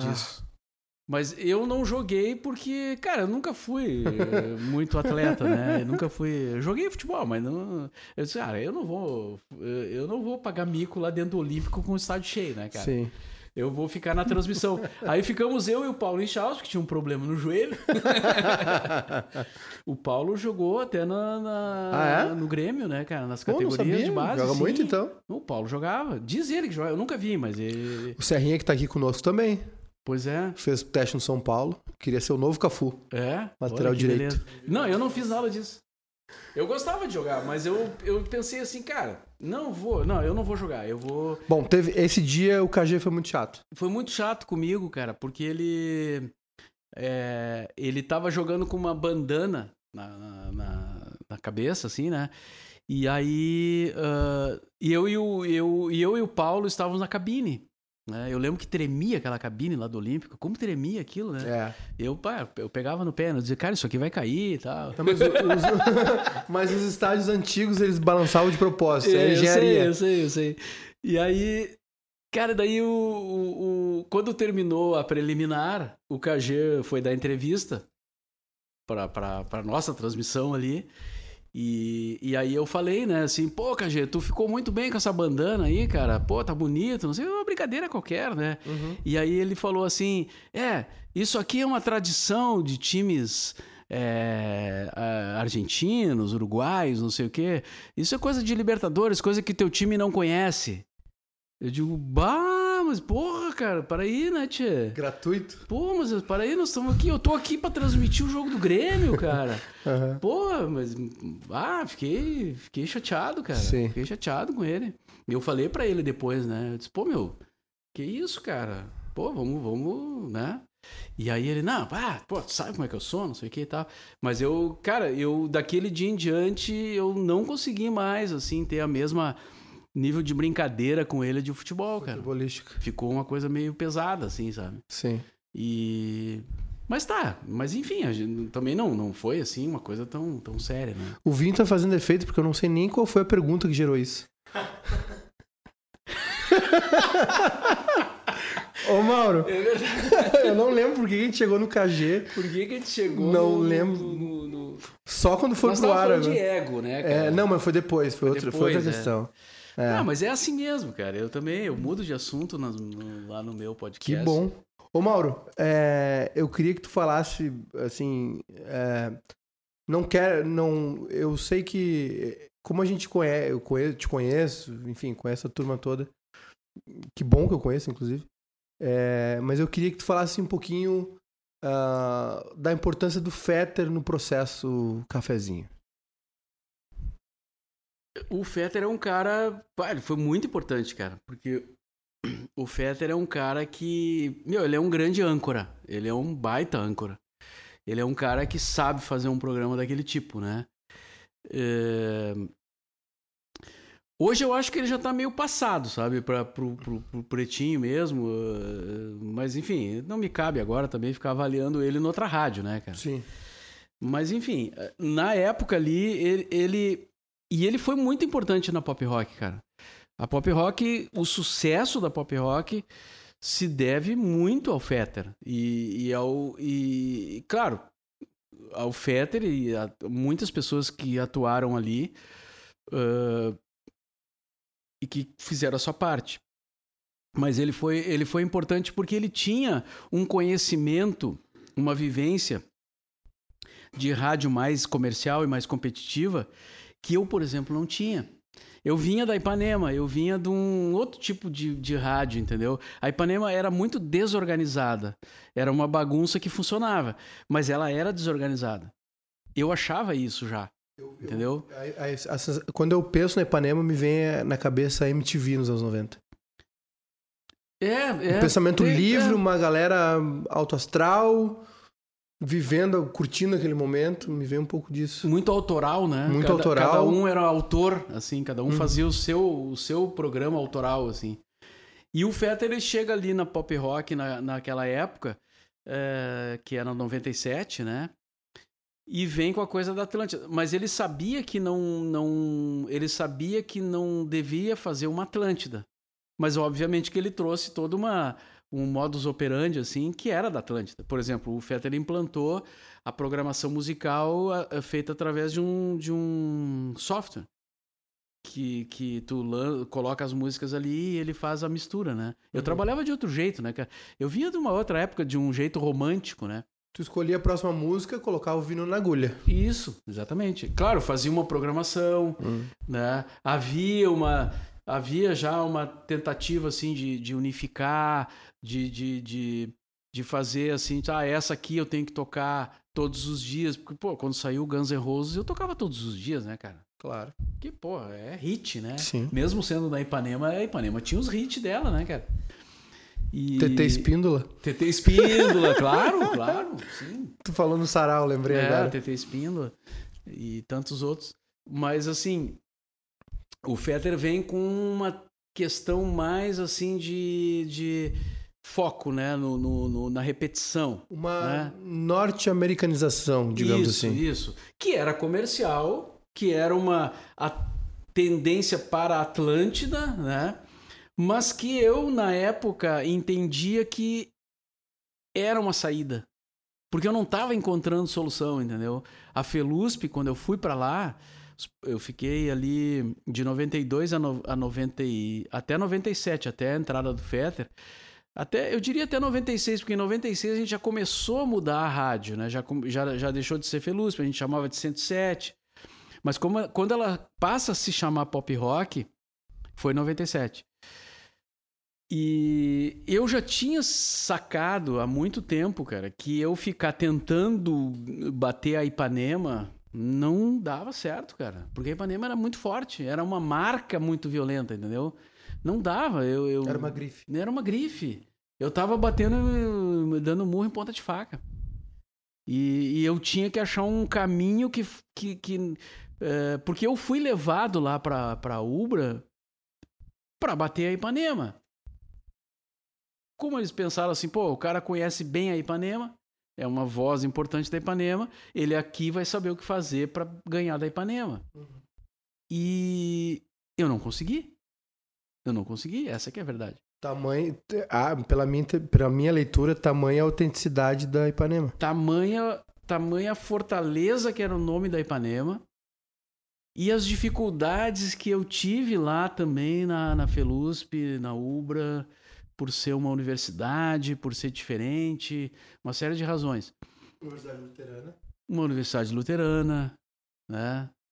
E aí, uh, uh, quando o Fetter vem com a ideia, né? Porque tudo aconteceu assim, a gente se conheceu num, num, num coquetel, uma festinha de lançamento de um disco do YouTube e ele, e ele chegou para mim e falou assim, uh, cara, vocês mudaram um pouco a programação, tá legal, mas falta alguma coisa para dar o. E aí eu, ah, a gente tá procurando e tal, tá tentando, ficamos naquele papo ali, né? No dia seguinte, cara, ele me liga e disse assim: Cara, sabe aquele papo que a gente teve ontem lá? Eu quero aprofundar, eu quero. Eu quero te falar mais sobre isso. Daí eu senti, né? Bah, o cara, ele quer sair. Uhum. Ele quer sair da. E, cara, daí eu disse, ah, vem aqui, vamos falar. E aí ele foi, chegou lá e disse, cara, é, bem, é isso. Eu acho que, assim, eu quero sair da RBS. Uh, ah, tô descontente com uma série de coisas. Uh, acho que vocês estão no caminho. E acho que se eu entrar aqui, nós vamos decolar. Que grande filho da puta, o Alexandre Fetter. que visão. E aí eu disse, tá, fala mais sobre isso. O que que tu quer, o que que tu pretende fazer? Aí ele disse assim, cara, tem que fazer assim, ó. Tem que repetir mais as músicas. Ah, tem umas coisas assim, tal locutor, a gente tem que dar uma, sabe? Deu uma geral assim. Aí eu falei para eles, cara, esse negócio de ficar repetindo música não é o meu perfil, assim, não uhum. é o uhum. meu. Aí ele disse uma frase, cara, que eu, pá, foi marcante, assim. Ele disse, cara, tu quer subir no Ibope, né? Tu, tu precisa subir no Ibope. Porque gente, era isso que a gente não tinha. A gente tinha respeito, tinha. Todo mundo dizia que era muito legal, mas o Ibope não tinha Ibope, entendeu? Aí eu disse sim, a gente precisa subir no Ibope. Aí ele disse, cara, faz isso. Vem vamos, comigo. vamos fazer isso. Goulart de Andrade. Vem comigo. Vai subir no Ibope. E daqui, ah, isso era maio. No fim desse ano, nós vamos tomar uma espumante e vamos comemorar a subida da rádio no Ibope. Aí eu disse eh, algo assim do tipo: se isso não acontecer, eu posso automaticamente, depois do ano novo, te mandar embora? Pode. Então tá, então vamos embora. E eu sabia do- de tudo que.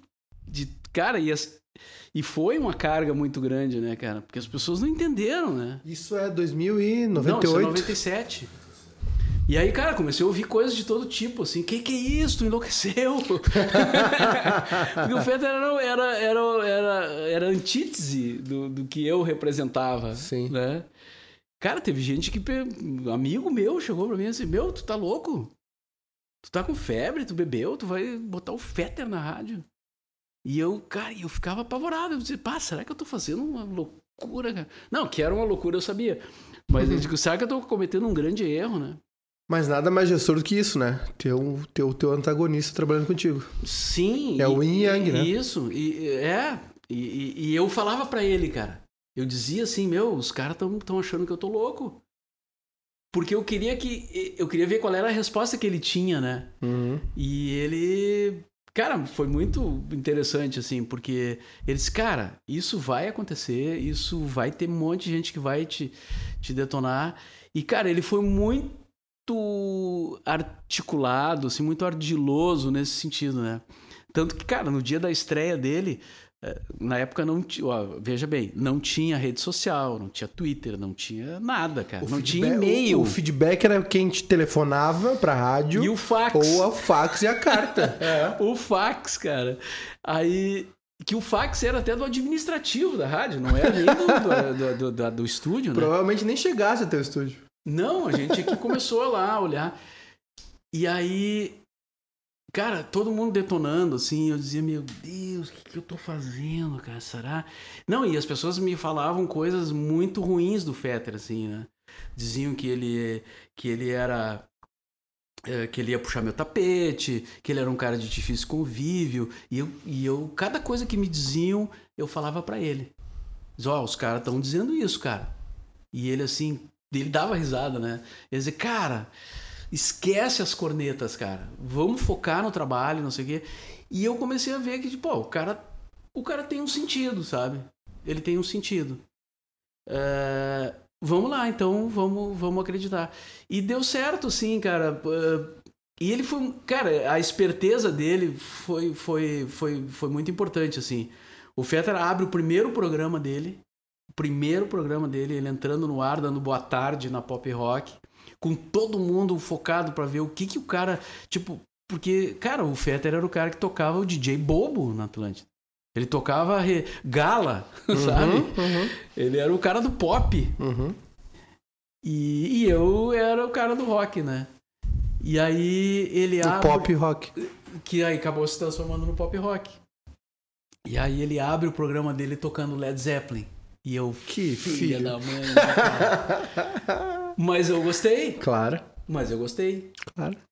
E eu, cara, eu fui pro carro pra ouvir, eu tava tão nervoso, cara. eu peguei o carro e saí, assim, né? Liguei o rádio e fiquei rodando, cara. Fui parar lá na Zona Sul, assim. e aí ele entrou no ar e tocou Led Zeppelin. E, e- Tu lembra qual a música? Hum, Ah, deve ter sido as mais conhecidas, porque o Fetter também, tá, é Led Zeppelin, mas também não vai se aprofundar tanto, né, cara? Deve ter sido Dire Maker, algo assim. E aí eu, eu liguei pra ele, né? Aí eu liguei e aí eu disse, cara, tu é foda. Pá, foi legal, cara. Foi legal, foi bom, foi bom. O início foi bom. E aí ele, e ele dava risada, né, cara? Porque ele via o meu medo, né? E aí ele disse assim, Deborba, relaxa, Deborba. É nós, cara. Não, é nós não se usava ainda. Mas foi algo assim, tipo, cara, Tamo junto. Tamo junto, é isso, cara. Acredita, cara, acredita. E, e aí eu fiquei ouvindo ele e tal, e, e disse, cara, esse louco sabe o que tá fazendo. Claro que era uma Que não é uma mudança. coisa muito simples de fazer. Não, não. Saber o não. que tá fazendo. Claro que, que teve uma, reclamações, que teve uma série de coisas, mas assim, muita gente que tava com muito medo, naquele primeiro dia já relaxou, sabe? E viu que não era, não era assim, tipo, cara, ele nunca tocou o DJ Bobo nem a Gala, porque ele sabia onde ele tava, Uhum. né? E, e, e foi isso, cara. Depois É, o pessoal dizia, não, cara, foi isso que funcionou, entendeu? O Fetter era o pop e eu era o rock. E aí, a gente até fez uma brincadeira, criou uns bonequinhos que era o pop e o rock. É um lance meio Steve Jobs, assim, do tipo, as pessoas não sabem o que elas querem até a gente dizer pra elas o que, que elas querem. Não é isso? Ou não, ou eu tô errado. Não sei se é a mesma coisa, porque. é, não sei se tu pega pelo mesmo viés. Porque assim, vocês criaram esse conceito de pop rock, entendeu? Que é uma Sim, coisa que que, que na foi- época era a- a- óleo e água. É água e óleo que não se mistura? Tô certo? É o vinho já tá. É, tá amigo. pegando já, né? Eu comi só uma salada hoje. É. Não, é é aquela coisa assim, nós não éramos nem a Atlântida e nem a Ipanema. Uhum. E foi isso que determinou. Porque aí, cara, um monte de gente que, que, que, que achava que a Ipanema era muito, muito bicho grila, muito radical, assim, achou uma outra rádio que tocava rock, mas não era tão radical, né? Um monte de gente que ouvia Atlântida, mas se incomodava com uma série de coisas, achou uma outra rádio. E, cara, nós entramos ali no meio, sabe? no caminho do meio e subimos feito um, um, vulcão, assim. E, e foi muito legal, cara. E no Claro, final do ano teve espumante? Teve. Teve, claro, né? Nossa, a gente foi. Mas assim, depois, durante o desenrolar do, do trabalho, eu tive uma série de outras questões com o Fetter, né? Porque daí, claro, o tempo é, vai trazendo desgastes e tudo, né? E então, assim, eu acabei. A gente terminou o período pop rock, assim, já cada um num, num- Numa sintonia numa diferente. sintonia diferente. Mas sempre foi muito respeitoso, assim, Sim. Tranquilo, assim. Eram, eram Nunca teve dedo no olho. Claro, eram. eram... Até porque é ruim, o Feder é grande pra É, caramba. É grande e, e faz academia. É, é, Mauro, é assim. De novo, assim, é que é difícil não não não orbitar nisso, mas assim, é, é Ipanema, é pop rock. E a mesma pergunta que eu te faço, ah, que eu te fiz a Ipanema, assim, o, e acho que funcionaria melhor. O cafezinho nos dias de hoje, ele comparando com a Ipanema, pop rock comparando com a Ipanema, nos dias de hoje, com rede social, Facebook, live, o caralho, é, funcionaria muito melhor, né? Era uma, é uma coisa mais atual, até pela proximidade de tempo mesmo, mas a pop rock é uma coisa mais. Não sofreria tanto com, com o cenário atual do, do rádio. Sim, a, a pop rock pegou a transição, né, do digital. Porque a gente começou o programa com, como eu falei, com fax. Sim. E aí depois o e-mail acabou se tornando algo popular. E as comunidades no Orkut postavam programa, Sim. o áudio do programa. Que é um pouquinho depois também, né? Mas, por exemplo, Ah, isso é 2005, por é, o, o e-mail foi fundamental, cara, no, no cafezinho. Porque o e-mail era instantâneo, né? Uhum. Gente- É, hoje não é instantâneo. tanto, mas o e-mail era instantâneo. A gente ficava com recebendo os e-mails pá, na hora ali, né? Chegava na hora. Ou um pouquinho depois. E, e, e foi graças ao Hotmail, né? Porque já existia o e-mail, assim como a internet já existia, né, Sim. cara? Mas ela não era popular ainda. E aí, aí claro, nos meus estudos lá do, do mestrado, eu fui atrás e vi que o e-mail se popularizou com a invenção do Hotmail. Que até foi um indiano que inventou o Hotmail e tal, né? Não vou lembrar o nome do cara agora. É, cara, o e-mail foi, foi assim, ó, fundamental pro cafezinho. Porque o cafezinho era, era feito muito em cima do que a audiência estava nos dizendo. Uhum. Né? A gente fazia ali todo o, o- a história do programa, mas, é, cara, a gente falava ali e já ia para o que, para o, que o ouvinte estava dizendo. Era interatividade total, assim. Total, entendeu? É, Instantânea. instantânea. E era muito em cima da reação das pessoas, né? Porque o cara, tu dizia uma besteira ali, aquilo rendia, a gente ia em cima, entendeu? Até, até mesmo algumas briguinhas que não eram, assim, sérias, a gente fomentava Claro. para que aquilo, porque a gente via que tava chegando mensagem e tal, né? Aí teve várias histórias clássicas, né, cara? Que a gente demitiu o Arthur de Faria. E, O- e aí foi uma consternação. Mas, Mauro, de novo, assim, ó, é, são três referências que eu tenho no rádio, assim, que é o Pânico, que o Pânico transmitia em vídeo, 96, 7, transmitia, não, acho que exagerei, mas mais perto da década de 2000, assim, transmitia em vídeo o programa, podia assistir no site, o Cafezinho e o Sala. O Sala é uma coisa diferente no futebol. E é, é, o Pânico e o Cafezinho fizeram um negócio que é quebrar, que fala- se fala muito no teatro, né? Quebrar a quarta parede, né? Tu tem Sim. três paredes no teatro, né? Sim. Então quebrar essa quarta parede. O Pânico e o Cafezinho faziam muito disso. O Pânico teve, tipo assim, ah, o Carioca do Pânico, que hoje tá na Globo, enfim, ele cansou, ele tá triste, ele virou monge. Aí ele sumia por três meses e voltava como um monge, careca, vestido de Hare Krishna, mas ele tava levando a vida dele normal. Mas a gente não sabe até hoje se realmente ele foi monge ou não, entendeu? E é esse tipo de coisa que o cafezinho fez, assim, essa revolução do tipo assim, não, não, o Arthur de Faria foi demitido. E se precisar deixar ele três programas fora pra provar Ele essa ficou, brincadeira, Sim, ele ficou. sabe? É, e eu acho que é muito. E, e os programas ganham com a interação, né? Sim. E, e aí tem outro programa aí que foi importante também nesse, nessa trajetória que tu falou, que é o programa X, né? Sim. Porque o Fetter vinha do programa X. Né?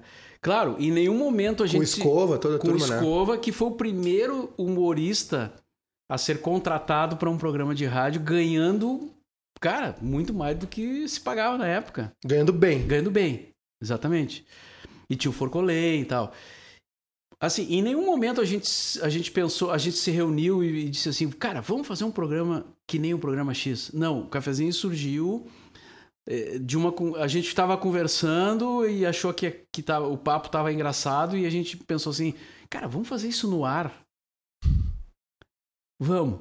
E aí li- liga o microfone então aí. Até rolou uma brincadeira assim do tipo, ah, eu, eh, alguém falou alguma coisa e aí o Fetter disse assim, quero ver tu, queria ver tu dizer isso no ar. Tá, então liga aí. E ele ligou. Puta que pariu. E ele ligou. E aí, tá, então fala agora. E aí, cara, e, a- e aquilo foi um susto, né, cara? Porque, pô, tu vem de uma rádio que toca música padrão, não sei o que, não sei o que. Que respeita programas, a- os que- horários que da tem uma, programação. é, que tem uma sequência e tal. E aí entram uns loucos falando e dando risada, cara. E, cara, daí come... aí chegou um fax, chegou outro fax e o telefone tocando, não sei o que, não sei o que. Tem uma coisa assim, não tem, Mauro? Do tipo, é, vocês ficavam, iam almoçar juntos, conversavam, davam muita risada. Alguém Isso. levanta a voz assim, quem sabe a gente faz isso no ar? Não tem uma história assim? É, tem. a- a- O que acontecia assim, o Fetter, ele, como ele fazia aquele, aquele horário, era o horário dele de locução, ele não ia almoçar com a gente, entendeu? Então a gente saía do almoço, entrava no estúdio e ficava ah, dizendo. eh, Entrava no estúdio lá pra esculhambar, entendeu? Bo- Falar bobagem e, e dizer, ah. Tava bom aquele bife, a milanesa, não sei. e o Fetter, pô, vocês vêm pra cá me encher o saco, eu não posso almoçar, não sei e tal, né? E aí, claro, isso, e, e isso aí foi o embrião do cafezinho, né? E nós chegávamos em grupo ali no estúdio e aquilo acabou indo pro ar e acabou virando o programa. Mas não foi premeditado, assim, né? Uhum. Claro que o Fetter sacou. O Fetter sacou, assim, ele tinha experiência do programa X e ele pensou, cara, isso aqui vai, vai render, entendeu? E o programa X era roteirizado, né? O programa X eu, eu não Era roteirizado. conheço bem a história dele, mas o- ele foi um grande. Cara, ele foi um marco, né? Eu, eu lembro um de marco. eu e um amigo tentar reproduzir as pegadinhas do programa X na rua, dizendo que, com um gravador sem pilha, dizendo que nós éramos da Atlântica, com 10 anos de idade. Mas o programa X, ele era roteirizado. O Zé Vitor Castiel era um dos roteiristas durante Sim, o tempo. ele foi produtor. E- o então- Paulo Moreira foi produtor. Então tu, tu vê bem, é, era uma coisa ah, mais próxima da TV. Né? Tinha um roteiro, tinha um script a seguir. Sim. Os quadros, as imitações. E o cafezinho é assim. a- a- a- e o Pretinho Básico, acho que o Pretinho Básico um pouco menos, tem, tem quadro, assim, mas é, as notícias do dia, o futebol e os gostos pessoais, as personalidades, né? De cada Sim. um. É, e outro dia o Mr. P me fez um comentário, cara, que, que, eu não, que eu não tinha pensado. Até hoje eu não tinha pensado nisso. Que ele disse que o programa X ele surgiu para ser uma alternativa, uma concorrência ao pânico. Uhum. E eu disse, cara, é verdade, cara, porque o Pânico foi inovador, assim, né? Ele foi o primeiro programa nesse estilo, assim, né? Humor FM, né? E livre, né? E livre. E aí eles fizeram o programa X pra concorrer com o Pânico. E aí, claro, o cafezinho é fruto. Ele é fruto disso tudo. Uhum. Embora a gente não tenha pensado assim, ah, vamos fazer um programa como o Pânico. Até porque eu não era ouvinte do Pânico. Eu não era ouvinte do programa X, eu tinha escutado uma ou outra vez, assim. Tá? Sabia do sucesso, mas não, não era o meu. Não, não, não, não ach, eu não achava importante ouvir aquilo, assim, naquela época, né? O Arthur nunca ouviu o programa X na vida. Ele, ele sabe o que, que é. Ele tá ouvindo Radamés Natali. Astor Piazzolla. Astor Piazzolla. É. Então, e o, o Arthur fala isso né? Com orgulho. Com orgulho. Eu nunca. Assim como ele nunca ouviu sala de redação. Sim. Né? Uh, o sala eu já, eu já ouvia mais por causa do futebol, claro. claro. Aí foi isso, assim. Mas hoje eu vejo que tem uma sequência lógica, assim: Pânico, programa X, cafezinho, cafezinho pretinho básico. e pretinho básico. E o cafezinho que ainda continua, né? Embora uhum. hoje Reformulado. Reformulado, sem a mesma. Uh, sem, a mesma sem a mesma ideia, assim. É, é outra perspectiva. Outra né? perspectiva, é. Na verdade, a gente ficou. Quando entrou a Mix, a gente deixou o cafezinho pelo histórico do programa, assim, né? Mas ele ficou muito diferente. Agora, com o Mr. P, nós estamos retomando um pouco do, do clima que era. Porque a primeira coisa que o Mr. P fez quando ele entrou lá ele começou a me encher o saco. Tipo, cara, vamos fazer junto. E eu, e eu dizendo para ele assim, cara, eu, eu, cara, eu já parei, já tô fora. Cumpri minha parte, entendeu? Uhum. Porque eu achava isso mesmo, né? Deixa gurizar, deixa outras pessoas fazer o programa, né? A rádio, a Mix é muito mais jovem, né, do que, do que eu, do, que, do que a pop rock e tudo, né? Então, é, eu dizia para ele assim, me, me deixa, né? Cara, e ele, e ele insistindo, e ele insistindo. E ele conseguiu, assim, me, me, né, me, me convencer, assim, tipo... Aí um dia eu fui lá fazer o programa uhum. e ele e aí ele disse, cara, foi tri bom, cara. Vem do, mais. Foi do caralho, vamos fazer, cara. E aí eu fiquei assim, Cara, olha só, nós temos que entender bem a situação, o produto, o momento, né? A minha idade, né? Eu sou um, eu sou um idoso, né, cara? Eu já posso fazer o cartão do idoso para estacionamento. Não, tu, tu já pega a fila preferencial?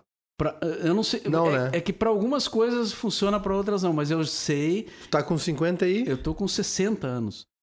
Então eu posso fazer o cartão do idoso, aquele e estacionar no shopping. O rock rejuvenesce. Vim também. eu posso estacionar no shopping na, na vaga do idoso, cara. Sim. Eu só não fiz o cartão ainda, eu vou fazer. e aí. Mas tá, cara, daí eu comecei a fazer de novo e, e tô achando legal. Tô curtindo, sim, tô curtindo. Então, vamos ver no que isso vai dar, né? até onde vai. Mauro, eu te invejo. Queria ter vivido os anos 80 contigo na, na Ipanema. Queria ter presenciado o cafezinho contigo lá na Pop Rock. A gente tá nos últimos goles do nosso vinho aqui. E acho que não teria melhor maneira de começar esse podcast do que contigo, Mauro. E queria contar só uma história rapidinho. É, quando começou a história do bairrista, é, eu fiz duas semanas de cafezinho. Sim. E eu estava. E eu tenho muito orgulho de dizer que estava no, no cafezinho. Que, que eu participei do cafezinho, é uma honra para mim mas eu não tinha a mínima condição de estar no cafezinho. E aí, em duas semanas, eu levei um vinho pro Mauro e disse: Obrigado. E tô indo. E tô indo embora. Não é com você. Aquele velho clichê, sabe? Dos, dos, dos filmes românticos. O, o problema não é você, sou eu. E é, realmente era, assim. Mas eu. Se eu fizesse o meu Lattes, eu não tenho Lattes, se eu tivesse se precisar fazer um currículo, Eu colocaria duas semanas de cafezinho. Sim, É eu uma honra lembro pra bem mim. daquilo, cara. Foi um momento mu- muito difícil da rádio, muito... Pá, uma lenda aquilo. Que gente piorou com a minha chegada. Não, não, eu tô falando da- das questões, Eu sei. eu sei. das implicações da, da, da crise da Ubra, né? E o pessoal tava rachado também. Tava complicada a situação da rádio ali, cara. Meu, foi um período bah, Foda. duríssimo, assim. E aí tu. E, e eu, eu lembro que, que a galera comentava comigo, assim, né? Porque tu surgiu no Twitter, né? Uhum. O bairrista surgiu no Twitter e, cara, estourou. Foi, era um sucesso aquilo, as pessoas comentando e tal. E aí muita gente ali da rádio dizia, cara, vamos chamar esse cara, né? Mas tinha um erro de identidade também, porque eu não sou bairrista. As pessoas esperavam que chegasse o Neto Fagundes. Como assim tu não é o bairrista, cara? Não, não. É, o bairrista é um veículo. Sim, Mas claro. as, pe- as pessoas esperavam que chegasse o Paixão Cortes, e chegava Sim. eu, assim, todo Não, e cagado. eu me lembro do dia, eu me lembro do dia que teve um no, no programa, né? Que o, o Inchauspe disse que tu não usava bombacha. E aí ele disse, pô, mas então, pô, tu é o barrista, mas tu, né? E, e, e aí eu vi que tu ficou. Aquilo complicou a, tua vida ali. Tu, tu ficou chateado, ou tu não entende. Não sei. Eu vi que aquele dia foi fundamental, assim, né? Uhum. Que são coisas que poderiam ter sido resolvidas. Na verdade, ar, não, né? não foi complicado, foi esclarecedor. Porque tu falando, tu não, não, tu não ia falar que nem um Gaudério lá, né? Não consigo. Pois é, Não consigo. é, isso é. E o rádio é totalmente áudio, né? É. Aí eu te levei um vinho, e a gente tá tomando um vinho hoje, e eu fui embora em duas semanas. Mauro, obrigado. Sim. Cara, obrigado pelo convite Foi uma aí. honra. É, Em uma eu hora acho que eu nunca gente falei, eu acho que eu nunca falei tanto assim de, de, de- das rádios de uma forma tão detalhada assim. Em setembro vem o livro, né? Na Feira do Livro. Não, quando é a Feira do Livro? Agosto? A feira do livro é o- outubro, outubro. Vem o É. livro, né? É, o livro ele, ele vai contar a história da pop rock, tem algumas reflexões minhas. Eu uso algumas situações da pop rock para falar sobre rádio, né? Eu falo sobre audiência, sobre essa questão da digitalização, né? da, da, da, da, da, do- da chegada da internet. É, eu, eu procurei fazer assim, estou procurando, não está pronto ainda, fazer um livro só de memórias, né? Uhum. É um livro que re- re- faz uma reflexão também, muito assim. Mas não tipo- é uma autobiografia. Não, não é uma autobiografia, mas eu escrevo em primeira pessoa, que é uma coisa nova pra mim. E, e- e eu digo ali assim, cara, eu conto as nossas dificuldades.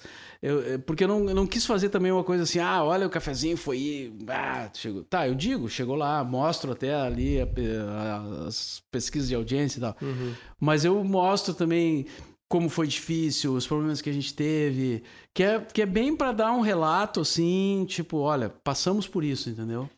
Foi isso aí. Né? Eu acho que quem se interessa por rádio vai ter um bom, uma boa referência. Quem curtiu a rádio, obviamente, né? E, e é isso, sim, né? Ainda faltam, faltam algumas coisas, assim, falta completar algumas coisas. Tem umas pessoas que eu, que eu ainda preciso conversar, porque eu não consegui. O KG, eu não consegui conversar ainda. Né? O Fetter eu não consegui e não sei se vai rolar, porque ele sempre desmarca, né?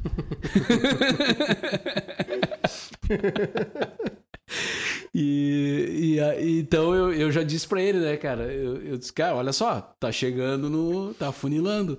Se tu não falar, vai ficar só a minha visão, né? E ele, não, mas vamos fazer, cara, vamos não sei o que, tal dia, tal hora. E eu, tá, tudo bem. Mas não rolou.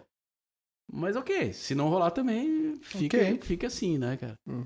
E é isso. Daí, vamos lá. A, a, a ideia é que na feira, né, um pouquinho Esteja antes lá. da feira, é, esteja, esteja pronto. Estarei no lançamento, prometo. O Prezados Ouvintes, que é o primeiro livro do Mauro, eu tenho, mas eu era pequeno demais pra ir. Não, que ano ela saiu? Bah, cara, eu 90 sou ruim pra lembrar. 2000 assim, alguma coisa? Quatro? O, o, o Prezados Ouvintes ele teve do- duas edições, tá? A primeira, é, ela é, é, bem na fase ali que, que eu tinha, que, que ainda era, não tinha pop rock ainda, ou seja, foi 94, 94, 95. Ah, então eu tô falando da segunda edição. A segunda edição que foi a que realmente funcionou. Sim, é Ah. que é o que eu tenho. Porque a primeira edição, ela, cara, ela não, ela não deu certo, assim. Ela não deu certo. Tá, o livro existe, né? Sim. Ele teve uma tiragem ali. Tá, a primeira edição deve ser raríssima, então. Ela é rara hoje, né? Mas ele ficou um livro muito. é, ele, cara, tem coisas bem legais ali, eu acho. Mas ele ficou um livro muito grande, um pouco grande. É, a divulgação dele foi meio. é, não foi muito boa, assim. Não rolou uma sessão, a sessão de autógrafos caiu um temporal na feira. uma, uma série de coisas assim. No- na segunda edição, daí já entra a- o, o Luiz Fernando da Artes e Ofícios. Ele diz, cara, o teu livro, tu- nós temos que fazer uma outra coisa. Nós temos que pegar e dar, diminuir ele, enxugar um pouco. E- ele botou um padrão um pouco mais, uma visão mais, mais Editorial. editorial. E aí funcionou, funcionou mesmo. Aí a sessão de autógrafos foi na feira foi, bah, foi muito legal, foi emocionante assim. Uma das coisas mais legais da minha vida, assim, ver aquela fila imensa, né, cara? E eu autografando ali. Tu lembra o ano disso aí? Aí já é. Ah, aí já tem a pop rock, Já já tem pop rock. tem, o cafezinho. É, 99. É, então eu queria saber se eu tinha idade ou dinheiro pra ter ido. Eu não tinha idade ainda. Graças a Deus. Mas, cara, pô, agradeço muito, assim. E, Não, uma honra pra e mim, eu né? Pra nós eu, todos. eu, eu ouvi elogios de ti, assim, que é um cara que tá, ah, criou o bairrista, né? Já fez um monte de coisa também aí. Já andou até lá na RBS, coisa que eu nunca fiz, né, cara? E não Uma- vejo problema nenhum nisso. Uma pena pra eles, na verdade. não, ve, não vejo problema nenhum. É, é- é só uma o- observação. Provavelmente um dos poucos. Pois é, não aconteceu, né, cara? Hum. O Fetter me convidou até uma época, duas vezes pra ir. Mas eu não, não quis, não, não aceitei. Nas duas vezes. Não sei se eu não cometi um erro, mas, mas O- não, não quis. o... Eu acho que tu não contou isso em nenhum lugar, né? Não, não, não, não. Mas vem no livro. No livro, claro, claro. Tá. Senão eu teria razão E de fazer um eu, livro. eu queria registrar que eu tenho os direitos de ideia, não de assinado no papel, mas eu tenho os direitos de ideia do documentário sobre Mauro Borba. Tá bem. Se alguém fizer um dia um documentário sobre Mauro Borba, precisa ter o meu nome nos créditos, como direitos de ideia. Não quero dinheiro nem nada, só quero que apareça meu nome nos créditos. Cara, eu. Eu não, eu não acho que eu mereça Dá, um sim. documentário. Não, dá sim. Que, dá sim. pô, cara, a minha vida, cara, não é uma. A Ipanema dá um belíssimo documentário. a Ah, eu Ipa- tenho, Ipanema, sim, eu tenho, claro. uma, eu tenho uma última pergunta pra te A dizer. Ipanema daria um belo fazer. documentário, um belo livro. A história completa da Ipanema ia ser genial, Vamos cara. fazer, Genial. vamos fazer. E a gente já pensou, já várias Eu tô pessoas já bêbado já, pensaram. eu tô completamente bêbado. Eu comi É. uma salada só hoje. Eu tenho 114 quilos e tudo que eu ingeri nesse dia foi uma salada. Eu só posso estar bêbado. Não, mas tu, mas tu tá acabou o vinho cara. já, só queria avisar Sim. que acabou o vinho. Mas eu acho que tá dentro de um nível aceitável. assim. Não vai rolar um te considera pra caralho. Ô Mauro, última pergunta. No- tem, um, tem um documentário que eu não lembro o nome sobre os anos 80 em Porto Alegre. Não cita Ipanema, não sei porquê. Mas fala dessa, desse movimento que rolou, TNT, Replicantes, toda essa turma aí, que é foda. E. Não, do, do, do, do Boca? É, eu acho que é. Eu acho que é. Eu, mas eu, Fala de Ipanema Não, superficialmente, né? eu- Não eu- é uma eu- coisa eu- profunda. Eu, dei um depoimento pra, pra sim, ele. sim. Acho que eu apareço falando sobre os replicantes Isso é. É muito mais focado na música do que na rádio. e bastante no Ocidente, No né? Ocidente, na, na, João, na, na Oswaldo Aranha, ali, na Isso, João isso, Teles. É verdade. E aí aparece o Peninha no final do, do filme. Peninha, Ah, né? sim, sim. E o Peninha diz justamente o contrário, assim... Contra a cultura, o caralho. Contra a cultura foi o movimento beat, nos anos 60. Nos anos 80 era um bando de bêbado na Oswaldo Aranha, brigando, não sei o quê. Foi movimento ou não foi movimento nos anos 80? Cara, eu, eu, eu, assim, não era um movimento organizado, claro que não, né? Mas, é, cara, já ouvi muita gente falar assim que os anos 80 é, era, foi um lixo, porque foi o ano do pop, né? Mas, foi o ano mas que assim, o pop com- se consagrou. Mas concentrado Madonna, Michael Jackson. Sim, sim. Mas Porto Alegre, assim. Porque Sim. o, o filme trata do bom fim sim, sim, e tal. Sim. E aí o Peninha vem com essa abordagem, tipo assim, cara, movimento assim que mudou o mundo, movimento cultural, foi, foram os beatniks anos 60, não sei o que, os hip. Porto Alegre não era isso, não sei o que. Ele tá certo, errado, é o meio termo? Não, eu discordo um pouco porque assim, cara, é, mal ou bem, uh, a gente teve uma história, né, cara? Olha, olha a história do Ocidente, cara. Olha o que o Ocidente representa para a cidade de Porto Alegre. Ali eu vi a estreia do Cascaveletes, entendeu? Ali eu vi o Cascaveletes chamar no palco, já depois, mais adiante, o Charlie Garcia para cantar junto no, no palco do Bar Ocidente. Para 500 pessoas, 400 pessoas? Na época nem isso, porque o Ocidente ainda não tinha aquela. Depois ele aumentou ali, né? O Fiapo tá comprando ali toda a quadra, né? ele comprou a esquerda, comprou a direita. Daqui a pouco ele vai comprar os campinhos da redenção. E daqui a pouco ele tá na redenção. Mas, uh, e assim, e, e, e, cara, ali na, na Oswaldo Aranha tinha o, tinha o Bristol, né, cara? Então, tu ia naqueles, aquelas, aqueles cine, aquele cinema alternativo do Bristol, ver ciclos do Ingmar Bergman e coisas do gênero, né? E aí tu saía do cinema, ia para Oswaldo Aranha, encontrava todo mundo. Cara, aquilo foi, foi muito importante para a cidade de Porto Alegre, cara sabe? Para a cultura de Porto Alegre, para o cinema de Porto Alegre, para o rock de Porto Alegre. O Ney Lisboa morava ali na Calduro, uhum. tá? O Ney Lisboa é um fruto daquela época, é um símbolo daquela época. Ele é o senhor do Bonfim, né? Ele fez um show com esse nome, senhor, senhor do, Bonfim. do Bonfim. Cara, então assim, se isso não representa alguma coisa, pô, por favor, né, cara? Uhum.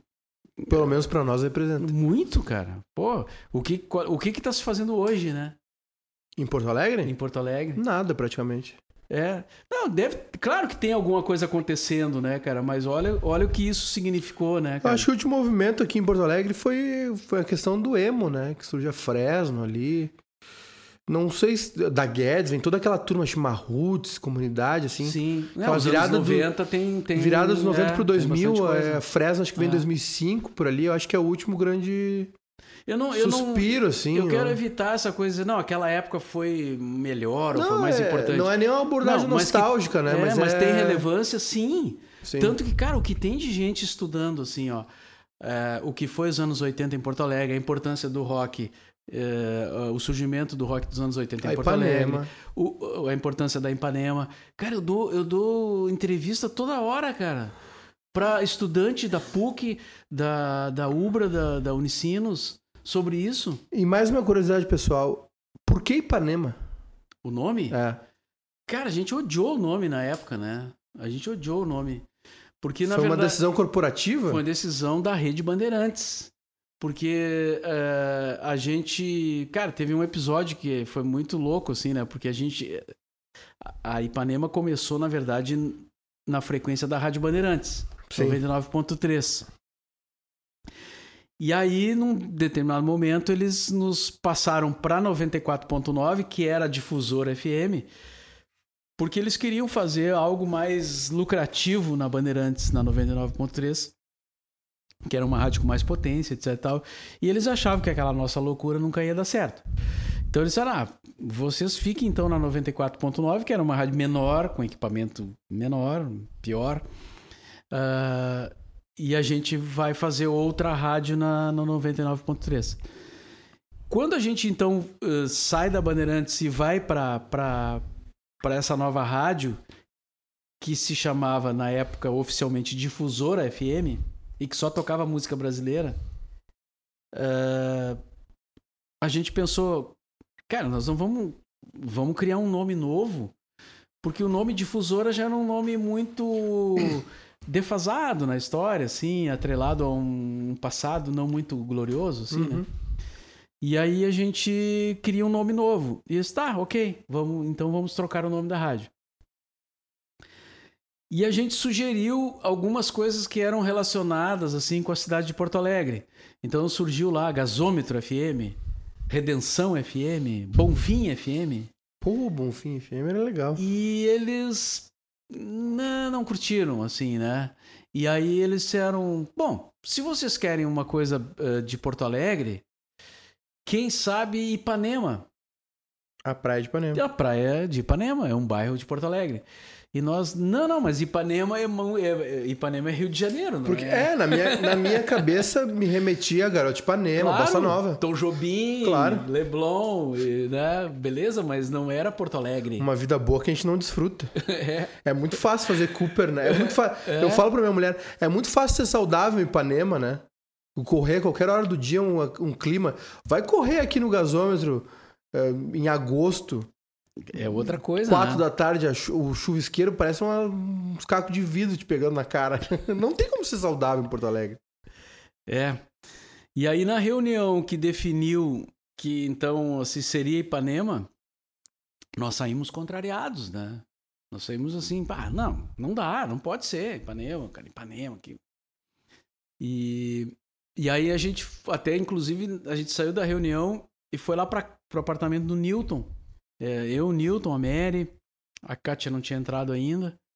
É, e não lembro quem mais estava, mas eu, Newton e a Mary, com certeza. Talvez o Ricardo Barão estivesse.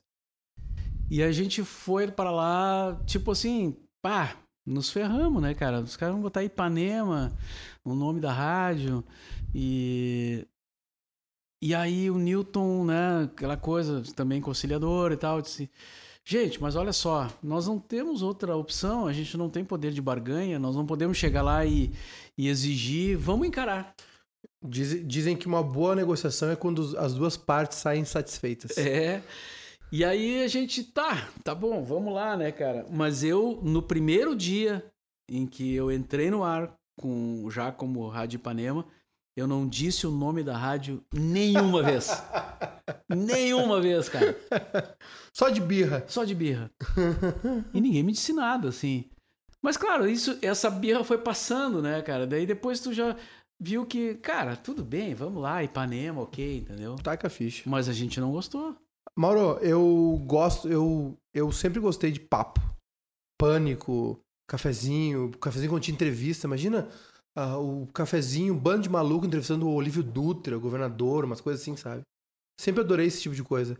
E sempre gostei de, de per- aqueles bate-bola que a Marília Gabriela fazia, assim.